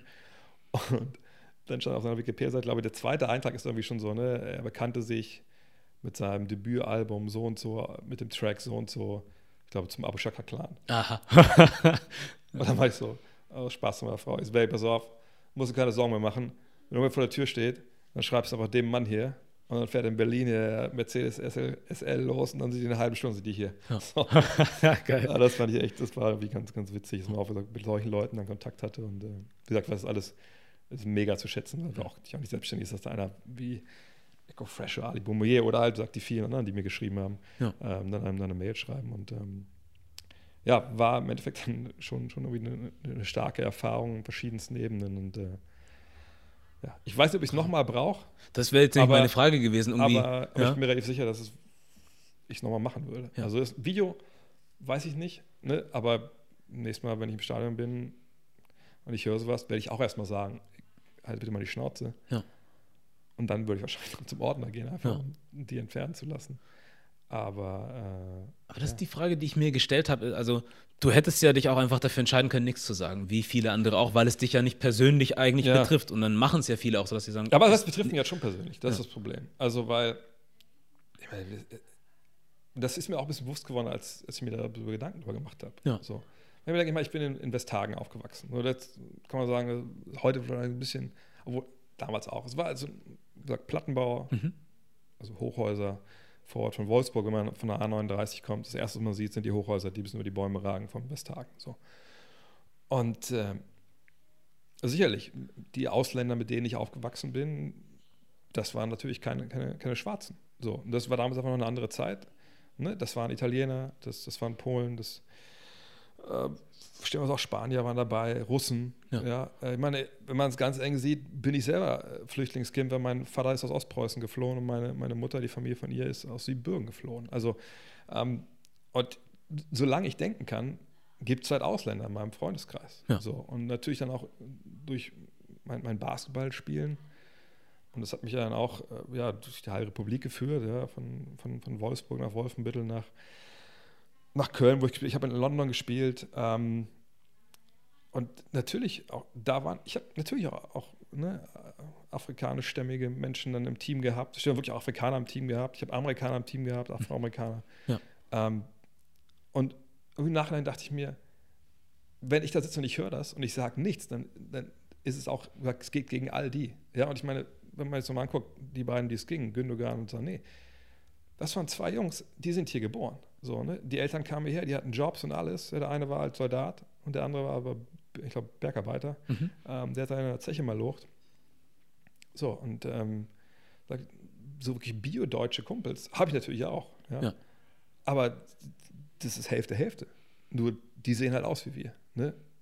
Vielleicht einer ein bisschen dunkelhäutiger vielleicht, mit dem, mit dem ich aufgewachsen bin. Aber nur weil einer jetzt vielleicht noch ein bisschen dunkler ist, heißt ja nicht gleich, okay, der kann jetzt hier nicht dazugehören. Das ist ja auch, ich finde es auch die Diskussion darüber immer so, so dumm, dass man die überhaupt führen muss. Ja. So, ne? Ja. Ähm, aber ja, im Endeffekt, wie gesagt, ist das was, was ich, ich habe immer halt ausländische Freunde gehabt, werde ich auch immer haben.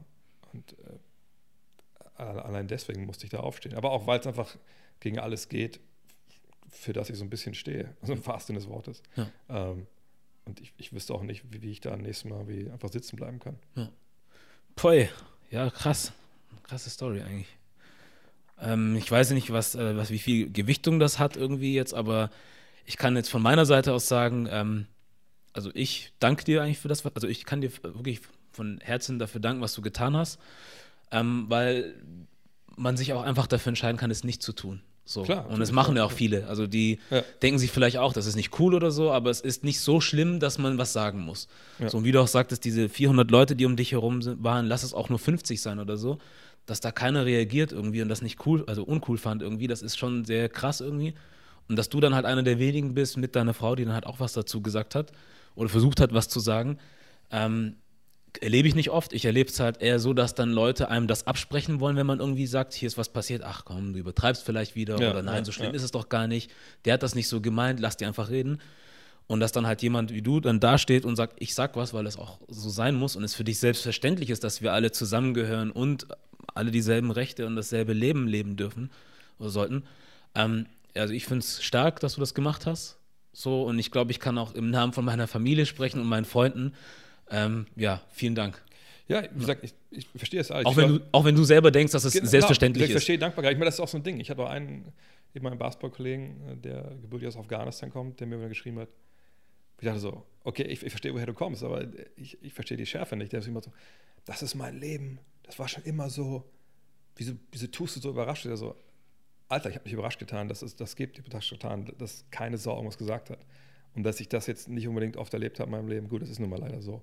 Ja. also leider, es ist so, dass ich natürlich solche Situationen nicht mitbekomme, ja. wenn ich nicht wie in so einem Fall daneben sitze, weil ich nun mal ziemlich deutsch aussehe, leider. Also leider. Ist auch okay. ist, wie es ist, ne? Ich hatte mal blonde Haare ich habe blaue Augen, okay, ähm, viel deutscher geht es ja in dem Sinne nicht.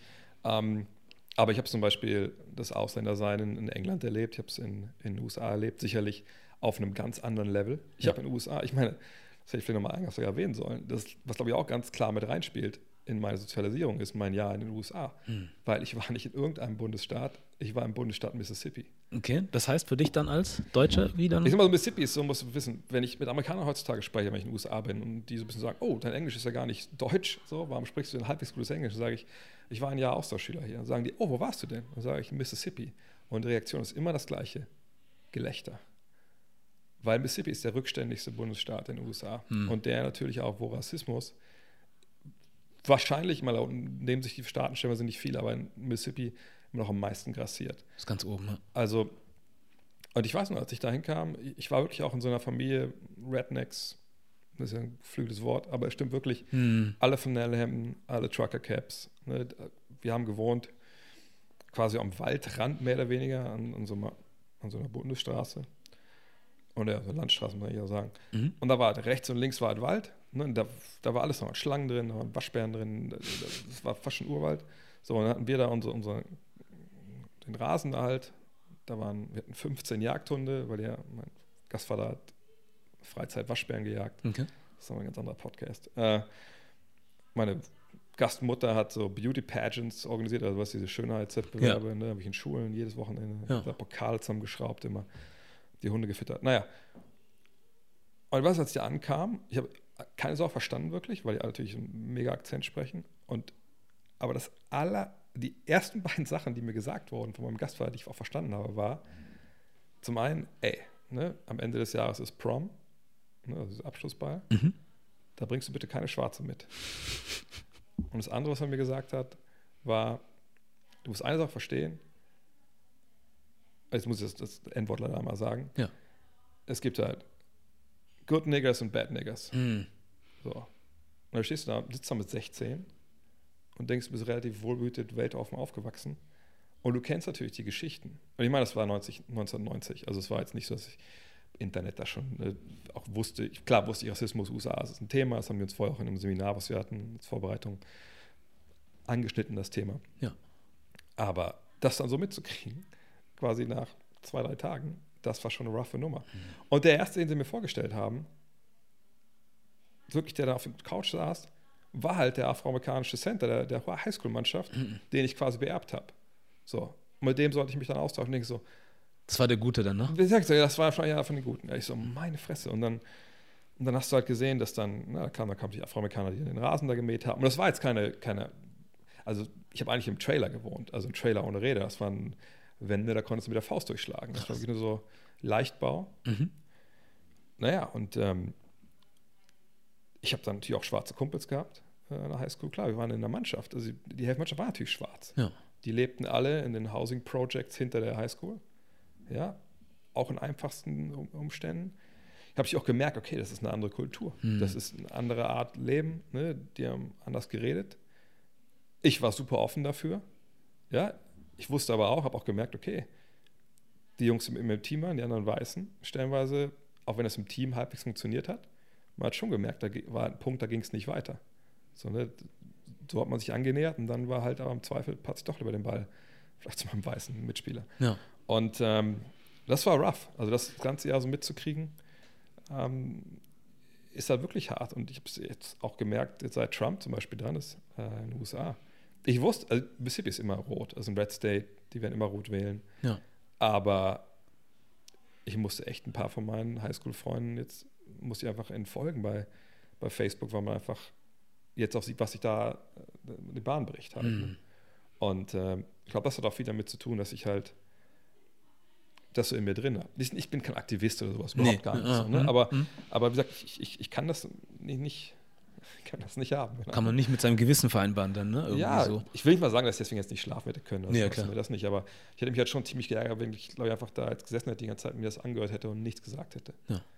Und ähm, von daher war es irgendwie auch so ein bisschen alternativlos, ähm, da jetzt was zu sagen. Gesagt, handle ich es nächstes Mal sicherlich ein bisschen anders. Wie gesagt, dass man auch dann petzt und die Autorität dazu holt, sicherlich.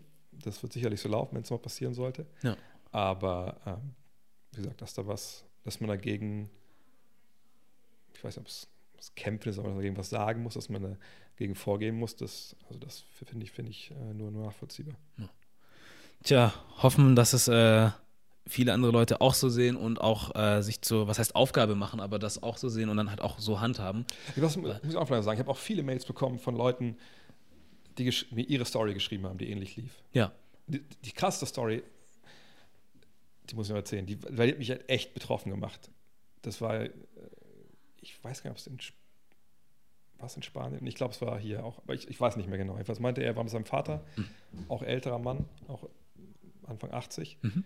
im Stadion und ähm, auch irgendwie ein niederklassiges Spiel und vor ihnen hätten irgendwie, glaube ich, zwei Männer, eine Frau auch angefangen, irgendwann dann ne, so rassistisch zu pöbeln. Und sein Vater hätte dann was gesagt. Er hätte was gesagt. Dann gab man wie ein Wort das andere. Und ähm, wurde ein bisschen hitziger auch. Und sein Vater hat, hat einen Herzanfall bekommen. Boah. So, und dann, äh, klar, direkt in den Ordner gerufen, also muss schon ein bisschen höherklassig gewesen sein. Mhm. Ähm, dann kam ein Krankenwagen, ähm, ne, der Vater geht's gut, alles super. Aber er meinte, das Schockierendste war halt, dass ähm, gerade als sie dann quasi seinen Vater raustragen und er die Sachen zusammen sammelt so eine, und hinterhergehen will, sagte einer von den dreien, ey, wenn dein Vater nicht so ein Niggerlover wäre, hätte ich ihm auch geholfen. Ich bin Rettungssanitäter. Und so eine Geschichte hast, habe ich dann auch gehört. Ne? Und das sind dann Sachen, wo ich sage, okay, es gibt auch mehr natürlich, die was sagen. Mhm. Ja? Ähm, es gibt auch mehr für diesen Fall. Das ist kein Einzelfall, wie das Kakao damals erzählen wollte im deutschen Fußball. Ja. Ähm, und ich denke, dass die Dunkelziffer auch bei den Leuten, die halt helfen, wahrscheinlich viel, viel höher ist als das. Ist weit nicht der Einzige, da bin ich mir relativ sicher. Und, äh, Wird wahrscheinlich nicht so publik gemacht, ne? Ja, genau. Und, und, dann, wahrscheinlich muss man es auch nicht publik machen, äh, aber wie gesagt, ich glaube, die Message muss auch sein, es gibt auch genug, die, die was dagegen machen, auch wenn es dann, wie gesagt, dann oft leider nicht so ist. Ja, ich finde es aber schon wichtig, dass man, auch wenn du denkst, Leute wie du denken, das ist selbstverständlich, dass man trotzdem die Beispiele sieht, weil anscheinend ja, brauchen es Leute ja irgendwie doch. Ja. Anscheinend ist es doch nicht so selbstverständlich, dass man sich auf eine gewisse Art und Weise verhalten soll. So, und dann muss man wohl Beispiele haben und die dann auch wirklich zeigen und nicht irgendwie so, also stell mal vor, oh Gott bewahre, irgendwie, man hätte jetzt deinen Beitrag blockiert und im Netz verschwinden lassen oder so. Hätte man das nie mitgekriegt und es wäre nie so ins Rollen gekommen. Und ich glaube, auch wenn wir hoffen, dass die Menschen intelligent genug sind, mit denen wir zusammenleben, muss mehr gezeigt werden, auch ja. vor allem heute, wo ich, ich denke mir jetzt irgendwie in den letzten ein, zwei Jahren irgendwie, wie, wie mehr, wie, wie, wie das Thema irgendwie noch immer, es wird immer brisanter ja. und immer mehr und immer mehr, wo man hättest du vor ein paar Jahren irgendwie gefragt, ob es sowas hier geben könnte, hätte man noch gesagt, nee, das kann nicht passieren und so, wir sind ja jetzt hier, ne, 2000, ja. was auch immer und das gibt es nicht mehr und so, aber jetzt ist es da, so und ähm, deswegen ja, auf der einen Seite klar, ist eigentlich selbstverständlich, dass man was sagt, andererseits finde ich es auch gut, wenn man so Beispiele wie dich und andere Leute sieht. Ich glaube, das ist auch mit das Positive, was mir auch geblieben ist, dass so, auch so viele geschrieben haben, hey, ich, ich stehe hinter dir, ich wäre aufgestanden mit dir und so. Und immer ist mal leicht, das zu schreiben vielleicht. Mhm. Äh, ob man es wirklich macht, ist eine andere Frage. Aber wie gesagt, ich, ich tendiere auch dazu, sowas dann positiv zu sehen. Ja. Und dass man dann einfach sagt, okay, nächstes Mal ja, kriegen die drei dann da wahrscheinlich relativ schnell dann äh, nicht einen auf die Mütze, aber kriegen einfach Gegenwind. Ja. Tja, gut das war auch dann ein längerer Ausflug in die Richtung, ja. aber war auch gut, war auch richtig. Ähm, weil wir halt ja gesagt, das hat mich echt interessiert und ich finde, äh, von, was heißt, kann man nie genug haben, aber nee, ist gut, dass du es auch hier nochmal erzählt hast. Ähm, ja, aber vielleicht noch ein, zwei erfreuliche Sachen vielleicht, ähm, auch zu deiner Person und zu dem, was du machst. Ja. Äh, Gut Next, so, das hast du ja auch noch, ein Podcast. Ähm, auch das Thema Basketball. Mhm. Wie kam es dazu? Warum wolltest du das machen? Und ja, erzähl du doch mal so ein bisschen. Ich glaube, ich habe es vorhin schon angerissen. Ich, äh, ich, ich, bin kein Typ, der Routine sich so mega abfinden kann. Und ähm, ich, es gab einen Punkt, beziehungsweise war das genau da, als ich damals mit Dirk Nowitzki dieses lange Interview da im Auto gemacht habe, wo ich gedacht habe, nee, das, das Basketball-Ding, ich finde das immer noch krass, das ist meine, meine Leidenschaft und so und das kickt mich, aber ich sehe da einfach, ich, ich komme damit nicht weiter. Ne? Da war ich war das 2009 oder so, dachte ich mir so, ja, bist doch schon sechs Jahre Chefredakteur, gibt es nichts, geht nicht weiter, also du kriegst nicht mehr Geld dafür. Die Aufgaben sind die, die sie sind. Ne? Das ist ein Fulltime-Job. Und ich dachte mir so, okay, ich muss vielleicht auch wieder auch in einen anderen Bereich gehen. Einfach auch so in Richtung, hey, wenn du wirklich mal Familie haben willst oder so. Ne? Und dann weißt du, wie ich damals noch zum Interview gesagt habe zu Dirk, ich so, ja, pass auf, ich will jetzt nicht irgendwie hier pathetisch sein, aber es kann gut sein, dass, dass ich aus dem Basketball raus bin und so. Und wenn das ist, dann wollte ich mir nur bedanken für die, für die Jahre, wo du einfach immer ähm, Interviews gegeben hast und, und echt auch uns geholfen hast hier mit Five und so. Und da war er so ein bisschen von Socken und meinte halt, was, wieso das denn? Was willst du denn machen? So, und Motto, du kannst doch nichts anderes. so, ja, ist sicherlich richtig, aber ähm, ich, ich, ich krieg das, also ich muss aber sehen, wie ich weiterkomme, so. Weil es auch ein bisschen langweilig war. Ne. Und ähm, meinte so, ja, okay, cool. Mal schauen. So. Und äh, dann hatte ich damals diese, diese Phase dann und dann hatte ich ja mit dem alten Five-Gründer, mit, mit Jan, Hieronymi und ich, mhm. haben uns dann überlegt, lass uns doch ein Buch schreiben. Ne? Also Planet Basketball 1 und Wie heißt das nochmal? Planet Basketball. Planet, es gibt zwei, eins und zwei. Okay. Und äh, die Idee war einfach, wir nehmen unsere ganzen Geschichten, die wir geschrieben haben über die Jahre, meinetwegen alle Geschichten über Dirk Nowitzki, alle Interviews, lesen uns alles nochmal durch, verbinden quasi verschiedene Teile mit Zwischentexten, mhm. bringen viel persönliche Geschichten mit einem und ne, so ein bisschen Blick von aus der, weil wir Interview meinetwegen 2004 geführt haben, läuft das Interview danach, erzählen wir ein bisschen, ne, was dann passiert ist, was bei den Interviews interessant war im, im Nachhinein und so. Und ja. da geben ganz so eine persönliche Note.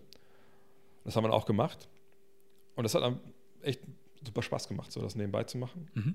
Ähm, und dann kam wir aber den Punkt gesagt haben, okay, wie kriegen wir das denn jetzt verkauft? So? Mhm. Weil wir wollten das alles im Selbstdruck machen, aber wollten jetzt auch nicht, was nicht, für 20 Bücher da die Arbeit einmachen, ein halbes Jahr, dreiviertel Jahr, die wir dran saßen. Und dann habe ich gesagt, ey, wir müssen irgendwo Werbung machen. Dann weiß ich noch, dass wir den Chef von der Five gefragt haben, was denn eine Seite, von der Seite Anzeige bekommen. Also ja klar, 500 Euro. Und wir so, äh, haben wir nicht. So.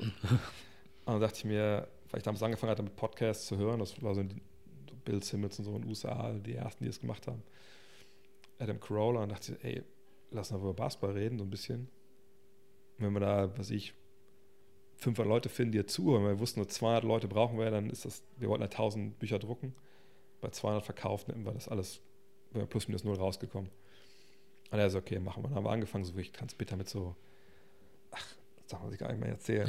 so, mit so Gaming-Headsets, total mit reingeatmet und so. Total obskur und dann, aber auf einmal ging es halt echt los. Leute haben das sich angehört auf einmal, wie gesagt, was für meinte, man kriegt, was man verdient. Und da habe ich gesagt, komm, ich mache so eine Facebook-Gruppe, das war damals auch so ein neues Ding, äh, Facebook-Seite. Und dann, mhm. wenn wir da 1000 Fans haben, dann sagen wir einfach, ey, wir haben ein Buch. Und das war dann quasi schon fertig. Und dann sagen wir noch die ersten 100 Vorbesteller, die kommen vorne ins Buch mit einem ihrem Namen. Und dann schauen wir, vielleicht haben wir es dann.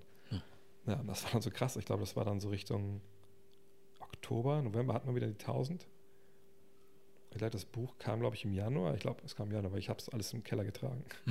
ähm, und diese 1000 Bücher waren halt weg, bevor die Bücher da waren. Krass. So. Was natürlich eine Katastrophe war, weil ihr müsst vorstellen, da kommen 1000 Bücher. Das war so eine, ja, Euro, na, nee, noch mehr als eine Europalette, also eine große Palette irgendwie voll jedes Buch wiegt da halt, Voka wiegt immer noch ein Kilo, also eine Tonne Buch da. Ja. Das hast du mir in Köln damals in den Keller gepackt, was draußen geregnet hat. Und in die Wohnung haben wir sogar die Wohnung, gar nicht in den Keller. Und dann haben wir halt echt innerhalb von einem Wochenende 1000 Bücher eingepackt. Krass. Und das, wie gesagt, das passt doch nicht in den Briefkasten. Du musst alles zur Post bringen. Ja. Die haben sich halt auch gefreut, die Postboten. dann haben wir noch von einem Kollegen was im Bulli ausgeliehen, haben wir komplett vollgepackt mit Büchern, dann zu einer Großannahmestelle gefahren. Ja. Richtig krass. Aber dann war dieser Podcast halt da. So, und dann dachte ich so, okay, das macht Spaß, das ist was ganz anderes, ne, darüber reden. Ich dachte, sag nie, dass meine Stimme so, so dass ich eine Radiostimme habe. Ich dachte, mir hat ein Radiogesicht. Hm. Und ähm, dann haben wir das halt ist weitergemacht. Jan ist dann, dann oder war bei Google schon, hat aber keine Zeit mehr gehabt, ja. sich auch so um Basketball zu kümmern. Dann habe ich es erst alleine weitergemacht, dann kam der Sepp Dumitro irgendwann dazu. Und dann habe ich vor ein paar Jahren angefangen mit Crowdfunding, weil ich gesagt hm. habe, okay, das ist schon jetzt eine Menge Zeit, die da reingeht. Ja das muss ich irgendwie amortisieren, muss ich lohnen. Ja klar, wenn du auch dann Familie hast irgendwann, das kam zwar später dazu, jetzt dann die, ähm, die Tochter, aber ne, meiner Frau muss ich auch rechtfertigen, warum ich eigentlich da abends so sitze, zwei Stunden die Sachen mm. aufnehme. Ja. Ähm, und mittlerweile ist es echt super. Es ist halt wirklich ein zweites Standbein. Cool. Es gibt äh, eine Menge Leute, die mittlerweile auch unterstützen. Ja, wir haben auch echt ein paar ganz coole Sachen über die Jahre gemacht. Ja. Jetzt geht dann wieder die NBA-Preview los, wo wir auch wieder viel, viel Zeit investieren und das ist einfach ist schön, jetzt auch nach Five nochmal ein anderes Medium etabliert zu haben. Ja. Ähm, was krass auch war, Five hat da gar nicht so viel bei geholfen, weil, weißt du, damals haben wir doch dann so Guerilla-mäßig so reingeschrieben und so, ah, mit so einem Podcast hier und so, und äh, geht da mal hin auf die Seite. Mhm.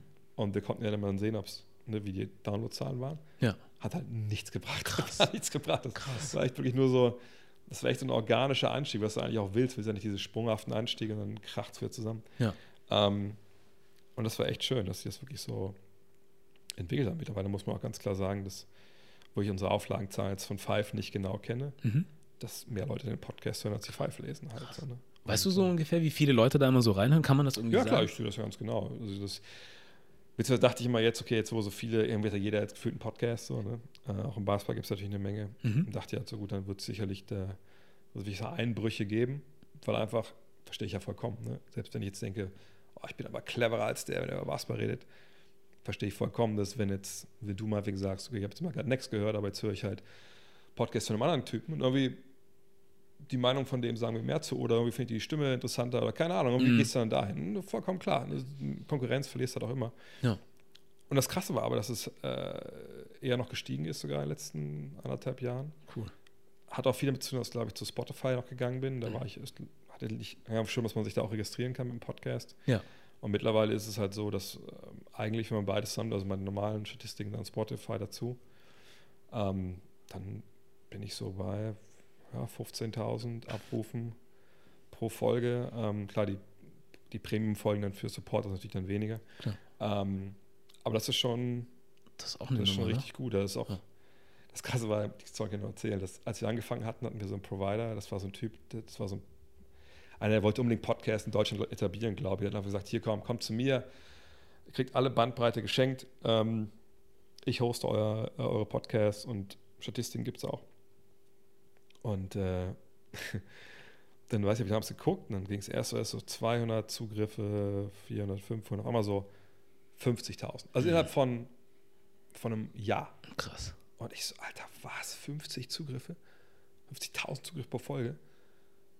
Und dann, äh, weiß nur, dass auch dann ich zum ersten Mal erkannt wurde, auf der also nicht auf der Straße, aber bei so Basketball-Events, was früher nie der Fall war, weil wir nie mhm. unsere Fotos in Five hatten oder so. Ne? Und Leute auch, ich weiß nicht, wir haben früher auf so einem Mix-Turnier in Braunschweig mitgespielt, in Bauer Mix, dann immer so abends auf der Party, ey Mann, hier ist ein Bier, ich höre Upcut Next. Und ich so, Alter, okay, Geil. krass und so. Und dachte ich so, ey, 50.000, meine Fresse. Ja. Wir haben es echt geschafft. Ja.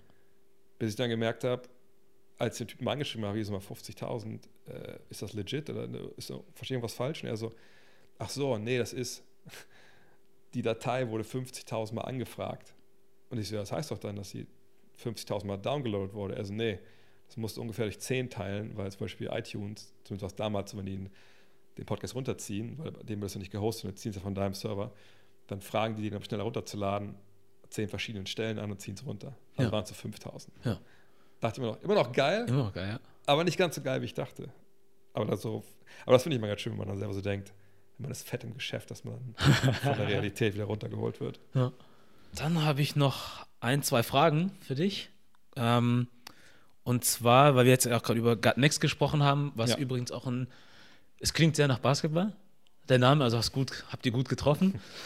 ähm, und ich frage mich, oder ich frage dich, was würdest du Leuten als einen Tipp mitgeben, die einen Podcast starten möchten oder einfach nur drüber nachgedacht haben, wenn du mal irgendwas so rauslassen müsstest? Ich glaube, man muss schon über was sprechen, wo man eine gewisse Leidenschaft für hat. Ähm, sicherlich gibt es einfach auch mega witzige Leute, die einfach über alles in die Welt sprechen können und, und dann passt das auch. Ja. Aber ich, ich denke immer, also zum Beispiel, wenn ich Podcasts höre, ich höre natürlich viel aus den USA, höre ich halt von Leuten, zum einen, wo ich denke, die machen Sport natürlich auch, äh, beziehungsweise machen die nicht unbedingt Basketball, also die machen so allgemeinen Sport und ich bin gar nicht mehr so viel ich gucke kaum Football, weil ich mittlerweile nicht mehr ganz klarkomme, mit wie die halt ihre Spieler behandeln. Mhm. Ich gucke eigentlich ja. gar kein Baseball mehr, habe zwar Baseball gespielt in der Highschool auch, aber bin ich auch nicht mehr wirklich drin. Aber ich höre halt gerne, wie die darüber reden und, und, und wie die Themen angehen, auch bis aus einem professionellen Blickwinkel. Ja. Ähm, dann höre ich aber auch Podcasts von Malcolm Gladwell zum Beispiel, so ein Intellektueller in den USA, der bestimmte äh, Themen sich so, so, annimmt, weil die Themen interessant sind, aber ja auch die Herangehensweise interessant finde. Ähm, aber ich höre immer bei Leuten, die mir irgendwas geben können. Oder wenn ich mal ganz wilde Podcasts höre, eigentlich meiste Sachen, wo ich irgendwas, ich will irgendwas beigebracht bekommen, irgendwas lernen. Mhm. Und ich finde, es ist halt super schwer, das was zu vermitteln, wenn ich von dem jeweiligen Thema nicht wirklich tief Plan habe. So, ich vergleiche Podcasts immer wie im, wie im, Referat in der Schule oder in der Uni. Ne? Also wenn ich mich hingestellt habe und ich wusste nur die Hälfte von dem, was ich erzählen sollte, dann war das A relativ uninteressant, B hat man gemerkt, wie unsicher ich bin und C, sobald eine Nachfrage kam, war halt auch der Ofen langsam aus. Ne? Ja. Aber wenn man halt wusste, was man, was man gesprochen hat, dann hat es allen Spaß gemacht, einfach auch ne, man es interessant rüberbringen konnte, wenn man auf Nachfragen reagieren konnte. Weil vielleicht auch dann, was ich beim Erzählen mal ein Querverweis eingefallen ist, der ihm so gar nicht bewusst war. Und ich, ich glaube, da muss man hinkommen. Es gibt viele, auch im Basketball natürlich viele Podcasts machen, Frage habe ich auch schon öfter bekommen. Und ich, ich sage immer, macht, macht klar. Ich gebe auch Tipps für Equipment und so, keine Frage. Mhm. Aber wie gesagt, hat man genug, um wirklich dann langfristig auch Leute zu binden und denen was zu geben, was sie sonst nicht kriegen. Ja. Und dann, glaube ich, muss man einfach auch damit klarkommen, wenn es dann vielleicht nicht funktioniert. So. Also, ja. wenn man sagt, okay, da hört halt keiner jetzt zu, dann habe ich es probiert und dann ist okay, dann muss man jetzt ja auch nicht, muss man jetzt auch nicht auch weinen oder so. Mhm. Gerade ich sage das. Äh, aber ähm, ist es halt okay. Dann hat man es probiert, dann geht es halt nicht. Hm. Ähm, ist, glaube ich, auch nicht für jeden, aber dieses freie Sprechen. Ich muss ja ehrlich sagen, es gibt Podcasts auch in den USA, stimmt, also ich kann nicht mehr hören, weil ich einfach die, die Stimme mir nicht anhören kann. Hm. So, ne? Das ist einfach auch ja. persönliches Empfinden, was man immer hat. Klar. Nee, aber ich sage einfach immer machen. Ja. Machen, machen, machen. Was ich nur unschön finde, oft ist halt bei, bei Leuten, die Sachen dann machen, manchmal, dass sie immer dann so denken, ihnen, ihnen steht irgendwas zu. So, denken, Beispiel, ich kriege super oft Anfragen, ey, teil mal hier, teil mal da, mach mal Support. Auch so mal. plump? Ja, total plump. Ja, also eigentlich nur plump. Also ganz selten mal, also eigentlich nie wirklich nach Motto, ey, ne, kannst du mir helfen? Und, sondern einfach immer nur so, ey, hier, ich habe eine Instagram-Seite, kannst du mal teilen, ich brauche Support. Ich denke so, ja, weil du auch nur erst zwei Follower hast. So.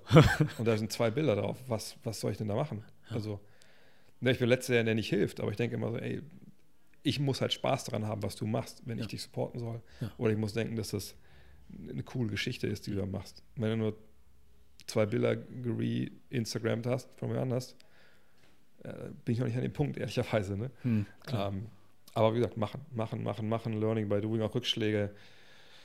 Nicht irgendwie, ja, dann sagen, okay, das war's dann, sondern einfach, einfach durchziehen erstmal. Aber auch dann irgendwann auch, glaube ich, ehrlich genug sein, wenn man halt denkt, okay, das war jetzt doch nicht meins oder ja. das kommt nicht an, einfach zu sagen, nee, ja. mache ich nicht mehr. Ja. Nee, ist auch wichtig, ja, ehrlich zu sein dann. Oder das halt ehrlich selbst beurteilen zu wollen. Ja, auch, auch manchmal auch wirklich zu sagen. Ich, ich kenne genug Leute, die immer so dann die Schuld bei anderen suchen. Ne? und ich denke so, ich habe auch schon Sachen gemacht, die nicht funktioniert haben.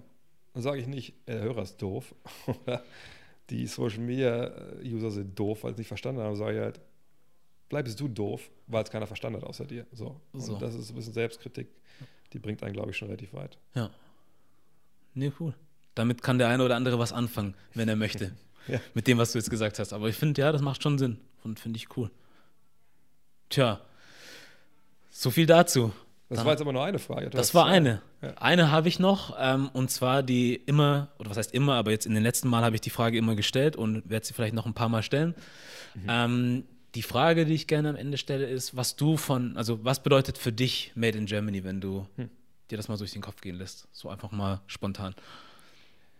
Ich glaube, ich bin alt genug, dass ich, wenn ich Made in Germany höre, dass ich denke an, an dieses ja, diese, diese Industrielabel, die überall drauf waren, was irgendwie dann so, also bei Sachen, die in Deutschland hergestellt wurden. Jetzt mhm. mittlerweile steht das ja überall, steht ja Made in China, Made überall. Aber Made in Germany habe ich kennengelernt nach dem Motto, ja, das ist ein Qualitätssiegel. Wenn das in Deutschland hergestellt wurde, sich von deutschen Arbeitern, deutschen Maschinen, deutschen, von deutschen Ingenieuren, dann hat das eine Wertigkeit. Ähm, darüber hinaus, wenn ich ehrlich bin, hat es für mich eigentlich keine richtige Bedeutung. Also ich kann es jetzt nicht darauf beziehen, auf, auf, auf unsere Gesellschaft hier oder so oder unter Zusammenleben, sondern für mich ist es einfach genau das, so ein gewisser, ich glaube, es ist nicht mehr Industriestandard, sondern einfach eine Herkunftsangabe, wie, wie, wie jeder andere auch. Wie gesagt, wie Made in China, Made in USA. Und äh, ob man das dann jetzt als Gütesiegel ansieht, das muss jeder selber entscheiden. Also ich denke, das war sicherlich oder ist sicherlich für viele ein Gütesiegel, auch sicherlich in der Welt, mhm. weil Deutschland immer noch einen gewissen Ruf hat. Aber ich habe mir jetzt noch, ehrlich gesagt, noch nie irgendwas gekauft, mhm. nur weil jetzt Made in Germany drauf stand. Von daher, mhm. Qualität kommt sicherlich auch von woanders her. Ja. Das ist richtig.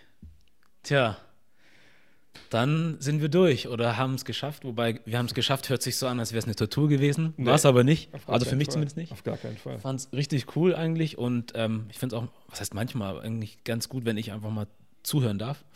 so und andere Leute reden lassen kann. Und ja, hoffe, dass es auch bei dem einen oder anderen irgendwie ankommt und auch sich der ein oder andere was rausziehen darf oder kann. Und ja, nochmal vielen Dank von meiner Seite aus dafür, dass du irgendwie sehr schnell, sehr früh bereit warst, obwohl es auf meiner Seite zum Beispiel damals auch nicht viel zu sehen gab. Aber du warst trotzdem irgendwie ganz schnell bereit und ähm, das hat für mich auch irgendwie einen gewissen Wert. So in der Zeit, wo man auch natürlich oft guckt, was bringst du mir denn im Moment gerade, ja. ne? So, da gibt es halt auch Leute, die sagen können, okay, du hast nur so und so viele Follower, mache ich einfach nicht. Also wäre auch dein gutes Recht gewesen. Ja. Deswegen weiß ich es umso mehr zu schätzen, dass wir jetzt hier sitzen und es jetzt endlich geklappt hat. Das liegt aber an mir, ähm, dass ich, dass es beim ersten Mal nicht geklappt hat. Aber ja, super. Vielen Dank dafür. Vielen Dank auch nochmal für den Beitrag, den du geleistet hast. Ähm, auch wenn du den nicht so als so groß siehst, aber trotzdem nochmal vielen, vielen Dank. Und ähm, ja, ich hätte noch andere Fragen gehabt, aber die müssen ja nicht heute alle gestellt werden. Ich wollte gerade sagen, ja. Deswegen vielleicht, also guck dir erstmal wahrscheinlich den Schnitt an, wenn er fertig ist. So, wenn du dich dann dabei gut fühlst, dann würde ich mich freuen, wenn man nochmal irgendwie zusammenkommt und über das eine oder andere widerspricht. Das kriegen wir bestimmt hin. Ja, wäre cool. Super. Dann nochmals vielen Dank. Und das war der Made in Germany Podcast und wir sind raus.